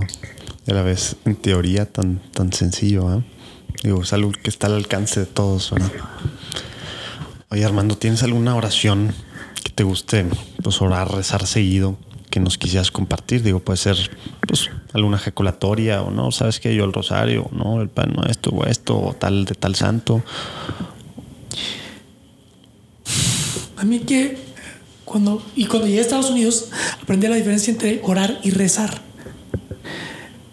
Porque allá el, el protestante es muy de orar, es decir, no recitar la oración, la, la plegaria, sino, ay Señor mío, estoy aquí en este momento que siento que el sol me calienta, o sea, se ponen, se inspiran y dicen cosas verdaderamente muy bonitas. Entonces, un poquito eso y un poquito la combinación de rezar, que a mí me encanta rezar. A mí me gusta primero dar gracias, después pedir perdón por lo que hacemos, o bueno, por lo que hago y por lo que no hago. Y luego pedirle a Dios para que me haga su instrumento. Porque no sé si te ha pasado que llega un punto que dices, ¿cómo le, con, qué, ¿con qué cara le pides más todo lo que te da y le vas a pedir más? ¡Qué descaro! Lo único que te queda es dar gracias. Y por cierto, no toda la gente feliz es agradecida, pero toda la gente agradecida es feliz. También, es de la también parte súper comprobado, comprobadísimo, con más estudios que nunca ese tema de la gratitud. Entonces, dar gracias, pedir perdón, que es humildad, y pedirle a Dios que nos haga sus instrumentos. Todo el tiempo. Aparte me, me gustó la parte que decías pedir perdón por lo que hice y por lo que no hice, que es que de nuestros hacer. graves pecados hoy en día, ¿no? Y más como católicos, todo lo que hemos dejado de hacer, los pecados de omisión, híjole. Que sabemos Y Que lo por, tenemos que hacer. Y por no hacerlo, y al final, pues bueno, es parte del plan de salvación, pero, pero pues podemos hacer muchas cosas que no estamos haciendo y eso está afectando. Al final tenemos libre albedrío para hacer y para no hacer. Me gustó esa parte que a veces se nos olvida. Oye, Armando, ¿algún tip práctico que, que- quisieras, que pudieras darnos? Eh, los que escuchamos, pues somos católicos que, que pues queremos ser santos, ¿no? Y obviamente ese camino pues significa muchas cosas, pero a ti que te ha tocado compartir con mucha gente pues de todos lados, de todos los países, de diferentes antecedentes, etcétera, tú podrías decir, ¿sabes qué? Si he visto un común denominador, hacen esto los que están en el camino a la santidad todos los días. ¿Qué, ¿Qué cosa práctica podemos hacer? orar en la madrugada. Hmm. Primera cosa del día. Antes de salir de la cama. Hmm. En el momento en que sientes que ya dejaste de soñar y que ya estás en la realidad y no han ni abierto los ojos y que te sientes despierto, en ese momento invocar a Dios. Y te llena de amor, te llena de, te ilumina, te da fuerza. Empezar con el pie derecho el día, básicamente. Sí, eso es lo que yo he visto de común denominador. Muy bien.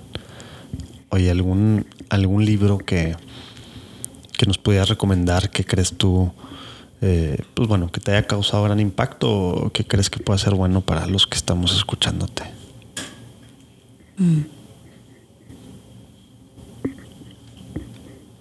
Uno. A ver.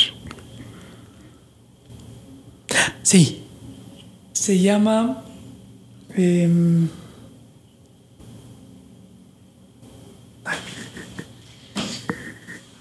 y que es- está en inglés, está cortito, está fácil de leer y se los recomiendo ampliamente.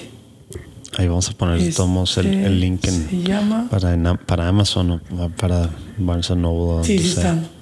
Se llama, ahora te digo. Buscar aquí en mis favoritos. Ahí Está.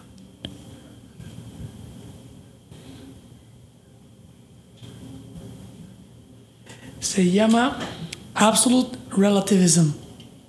Relativismo absoluto. ¿De quién es? De Chris Stefanik. Ahora ni, ni me, su- ni me suena. The New Dictatorship and What to Do About It. Ah, mira, el Cardinal Burke, ahora tan, tan, tan en boga, es el que le, le escribe el, el prólogo. Órale. Sí, como que es un tema. Platicaba con quién platicábamos. Creo que con Alejandro Bermúdez, eh, director de Así Prensa, y, y con quién más platicamos.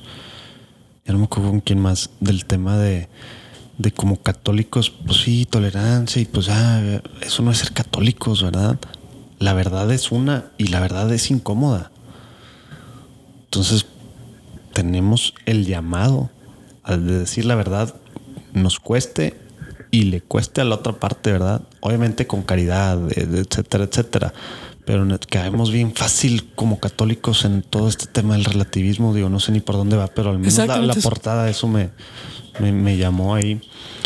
Y, y sí, es un rollo que como laicos, híjole, ¿cómo Con no sé, hijos, cómo no se, cómo no- cómo no se- exacto, cómo nos envuelve el mundo tan fácil y perdemos Hay que sentido a veces. tolerar. No. Hay que amar. Sí, es diferente tolerar. tolerar, que, que- que- exacto, que, que respetar, este, a decir está bien y, y es bueno y es la verdad, ¿verdad? Eso no, no tienes que decir que algo es bueno, que es la verdad y que te hace bien, ¿verdad? Sí, nos podíamos ir mucho tiempo por este lado que, híjole.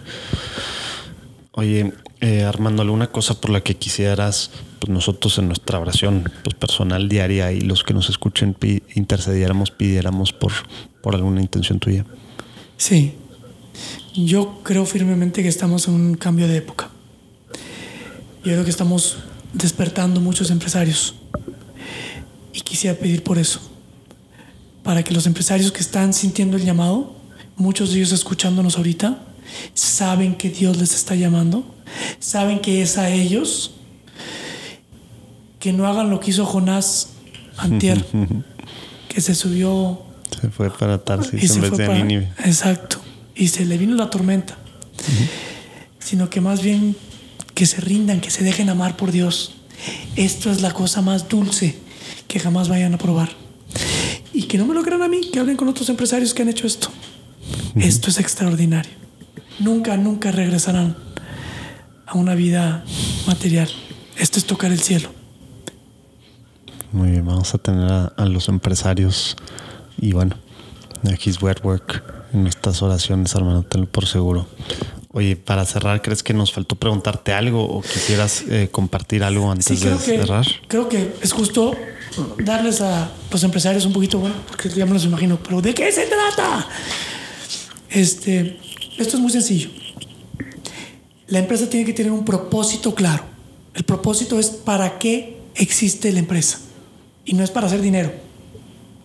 Es para qué haces dinero.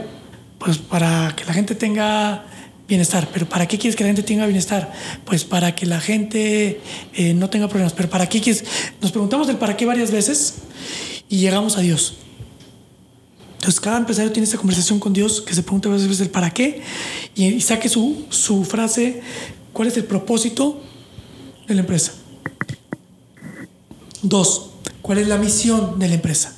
La misión es qué hace la empresa. Y tiene que ser un párrafo cortito, que los empleados se lo puedan aprender de memoria. Dos líneas. Si no se lo pueden aprender de memoria, que lo Está cambien. Y tiene que cumplir dos cosas. Que el párrafo hable de mejorar la operación de la empresa y hable de mejorar la vida de las personas. Básicamente. Entonces, ¿qué hacemos en esta empresa? Les voy a dar el ejemplo de una empresa de, que hace zapatos. Ellos tenían ya hecho, creo que era su misión, decían, nosotros hacemos zapatos para ayudar a la gente, porque es una empresa que emplea solamente amas de casa, líderes de familia, jefes de familia. y, y luego lo cambiaron. Y dijeron, nosotros a- ayudamos a las personas haciendo zapatos Mm, el enfoque cambió el enfoque completamente. a la persona. Entonces esa es la misión. Después los valores. Los valores contestan la pregunta, ¿cómo nos comportamos? Y los valores no se pueden medir, pero se pueden medir las conductas que reflejan los valores. Entonces no se queden en los valores. Esos valores, que tienen que ser tres o cuatro, que no sean 15, porque luego no se los van a aprender tampoco, tienen que tener una definición cortita, claramente qué significa este valor para esta empresa. Luego descomponer esos valores en conductas.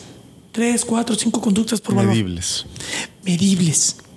Si no se pueden medir con números, como por ejemplo que la gente llega más temprano, o que la merma bajó, o que la productividad subió, si tienen que ser por apreciación, por percepción, entonces que hacemos una evaluación de cultura organizacional al año. Oye, pues en esta empresa la gente sí se siente que, que te respetan, de uno a cinco. Pues que cada vez te respeten más. Hay que medirlo.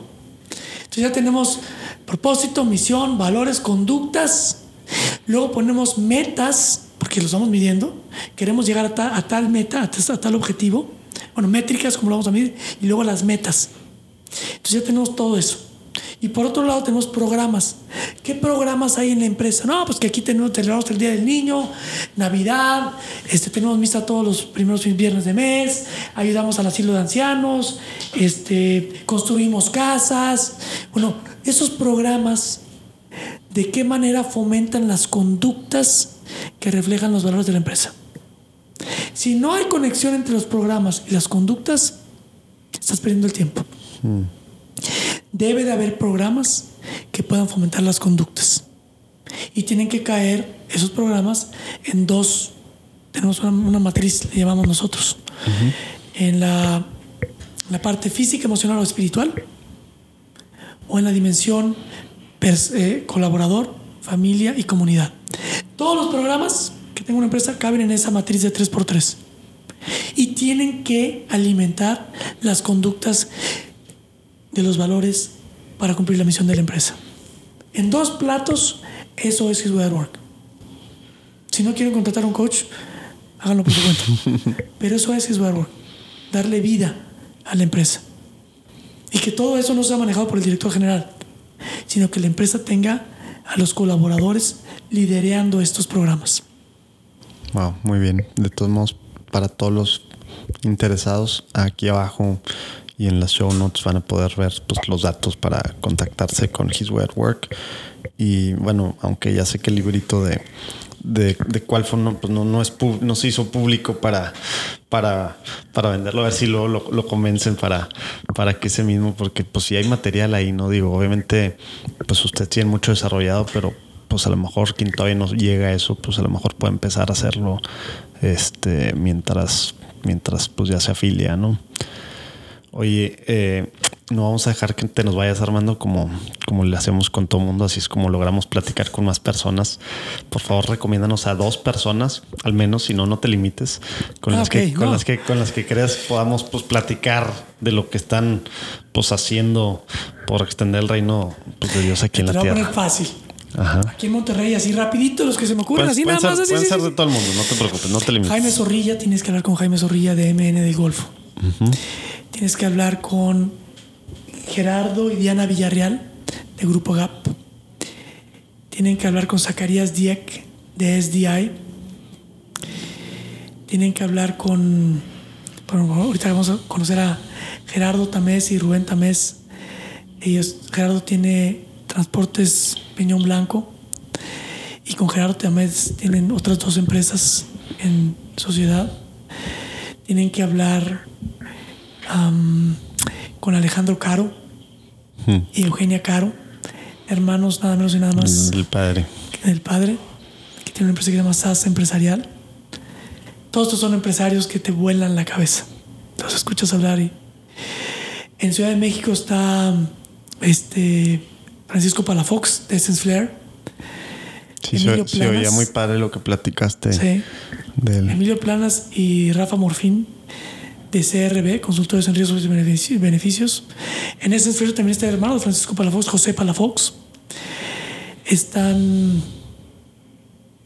Federico Serrano, una empresa que se llama Covintec, que tienen además una empresa sin fines de lucro que hacen casas para gente de Desfavorecido. bajos re- recursos. Órale. Entonces, te, Por varios lados ahí. Imagínate que ellos, tú como empresa, quieres hacer un proyecto para unir a tus directores y los llevas a un lugar a hacer una casa y ellos tienen todo ya hecho ahí, nada más para que armes la casa. Oye, en vez de tantos retiros o cosas que hay así de que vámonos y contratas una empresa que, a ver, todos juntos y las típicas cosas para aviéntate para atrás y que te cachen y así es como Exacto. se hace equipo. Pues no, Exacto. se hace más equipo construyendo a alguien eh, o algo para alguien que va a vivir ahí. ¿eh? Federico Serrano. Padre- padrísimo. Está también eh, en Ciudad de México Ricardo Barroso, que es una empresa que hacen slingas para la industria de pues, los puertos. Luego en Jalapa está Manolo Díaz del Castillo, está José Carlos Vite, en Puebla está Javier eh, Galicia y su esposa Adriana. En Mérida están eh, Mario Molina, hijo. Está. Hijo, porque es el hijo de Mario Molina. ¿El Pues es- Mario Molina? Sí, los dos, ¿verdad? Pero. Sí, o el del Nobel. Los de- dos están involucrados, pero Mario Molina, hijo, es nuestro empresario más joven, 28 años. Mm, Nice. Y ahí también pegadito está Genaro Meri Terán, Terán, también 30 años. Está Joaquín López de Pulpusa. Está mm, Karim Mena y Carla, su esposa, de Cayman Products. En Cancún está Dolphin Discovery con Eduardo Albor y su líder de misión, Lupita Jiménez. Está Best Day.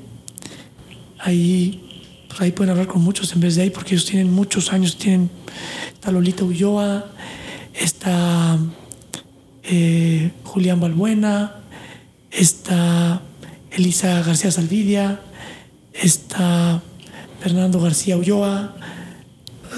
Ahí hay muchos. En, en Colombia está Juan Carlos Afanador, Joan Burgos y su esposa Sandra, de hecho, también. Está Ricardo Durán, em, Leonardo Rosillo. En, en- en Brasil, híjole, es que ahí está Leandro Sommerfeld. Ah, ¿Habla español? Sí. Y también está Alexander Peixoto y Ricardo Funari, también hablan español. Este, aquí mismo, pues, más nuevo, ah, en Estados Unidos, Norberto Sánchez con Norsan y Mela Loyola con El Milagro. Sería padrísimo que entrevistaras La a Mela. tortillería que decías.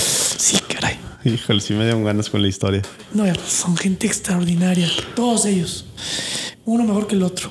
En Chihuahua, este Jorge Sepúlveda, de Autofletes Chihuahua. Y el mismo Álvaro Maldonado, que él es el director de México y es, y es empresario. Tiene una empresa también en Chihuahua, chiquita, de 19 personas. Em, chispas, se me- seguro se, me- se me están pasando. Está. No, hombre, con. Digo, no, si alguno de ustedes nos escucha y todavía no los contactamos, tuvo grande la lista de Armando. Paciencia, que vamos a alcanzar a todos, un- a todos poco a poco. Está Juan Carlos Merló y Eduardo Redondo de Enemon. También gente comprometidísima. Eh, digo, estoy seguro que me faltan. Hay muchos más. No, hombre, muchísimas gracias Javier por, Suárez de Flux eh, por compartir. Te puedo seguir y seguir y, y, seguir. y lo padre es eso, que no, o sea, no estás batallando. O sea, que no está diciendo eso para los que nos escuchan. No hay uno, dos, tres empresarios locos católicos. No, no hay miles. Hay miles. ¿Qué quiere decir eso? Claro que se puede. Sí se puede. Los animo de nuevo a, pues así darle, oigan. Juan Pablo Aldape, definitivamente Bueno, sí, también. para empezar, NetPay, que aquí estamos en sus oficinas. Gracias, saludos. Y Meche, su esposa también.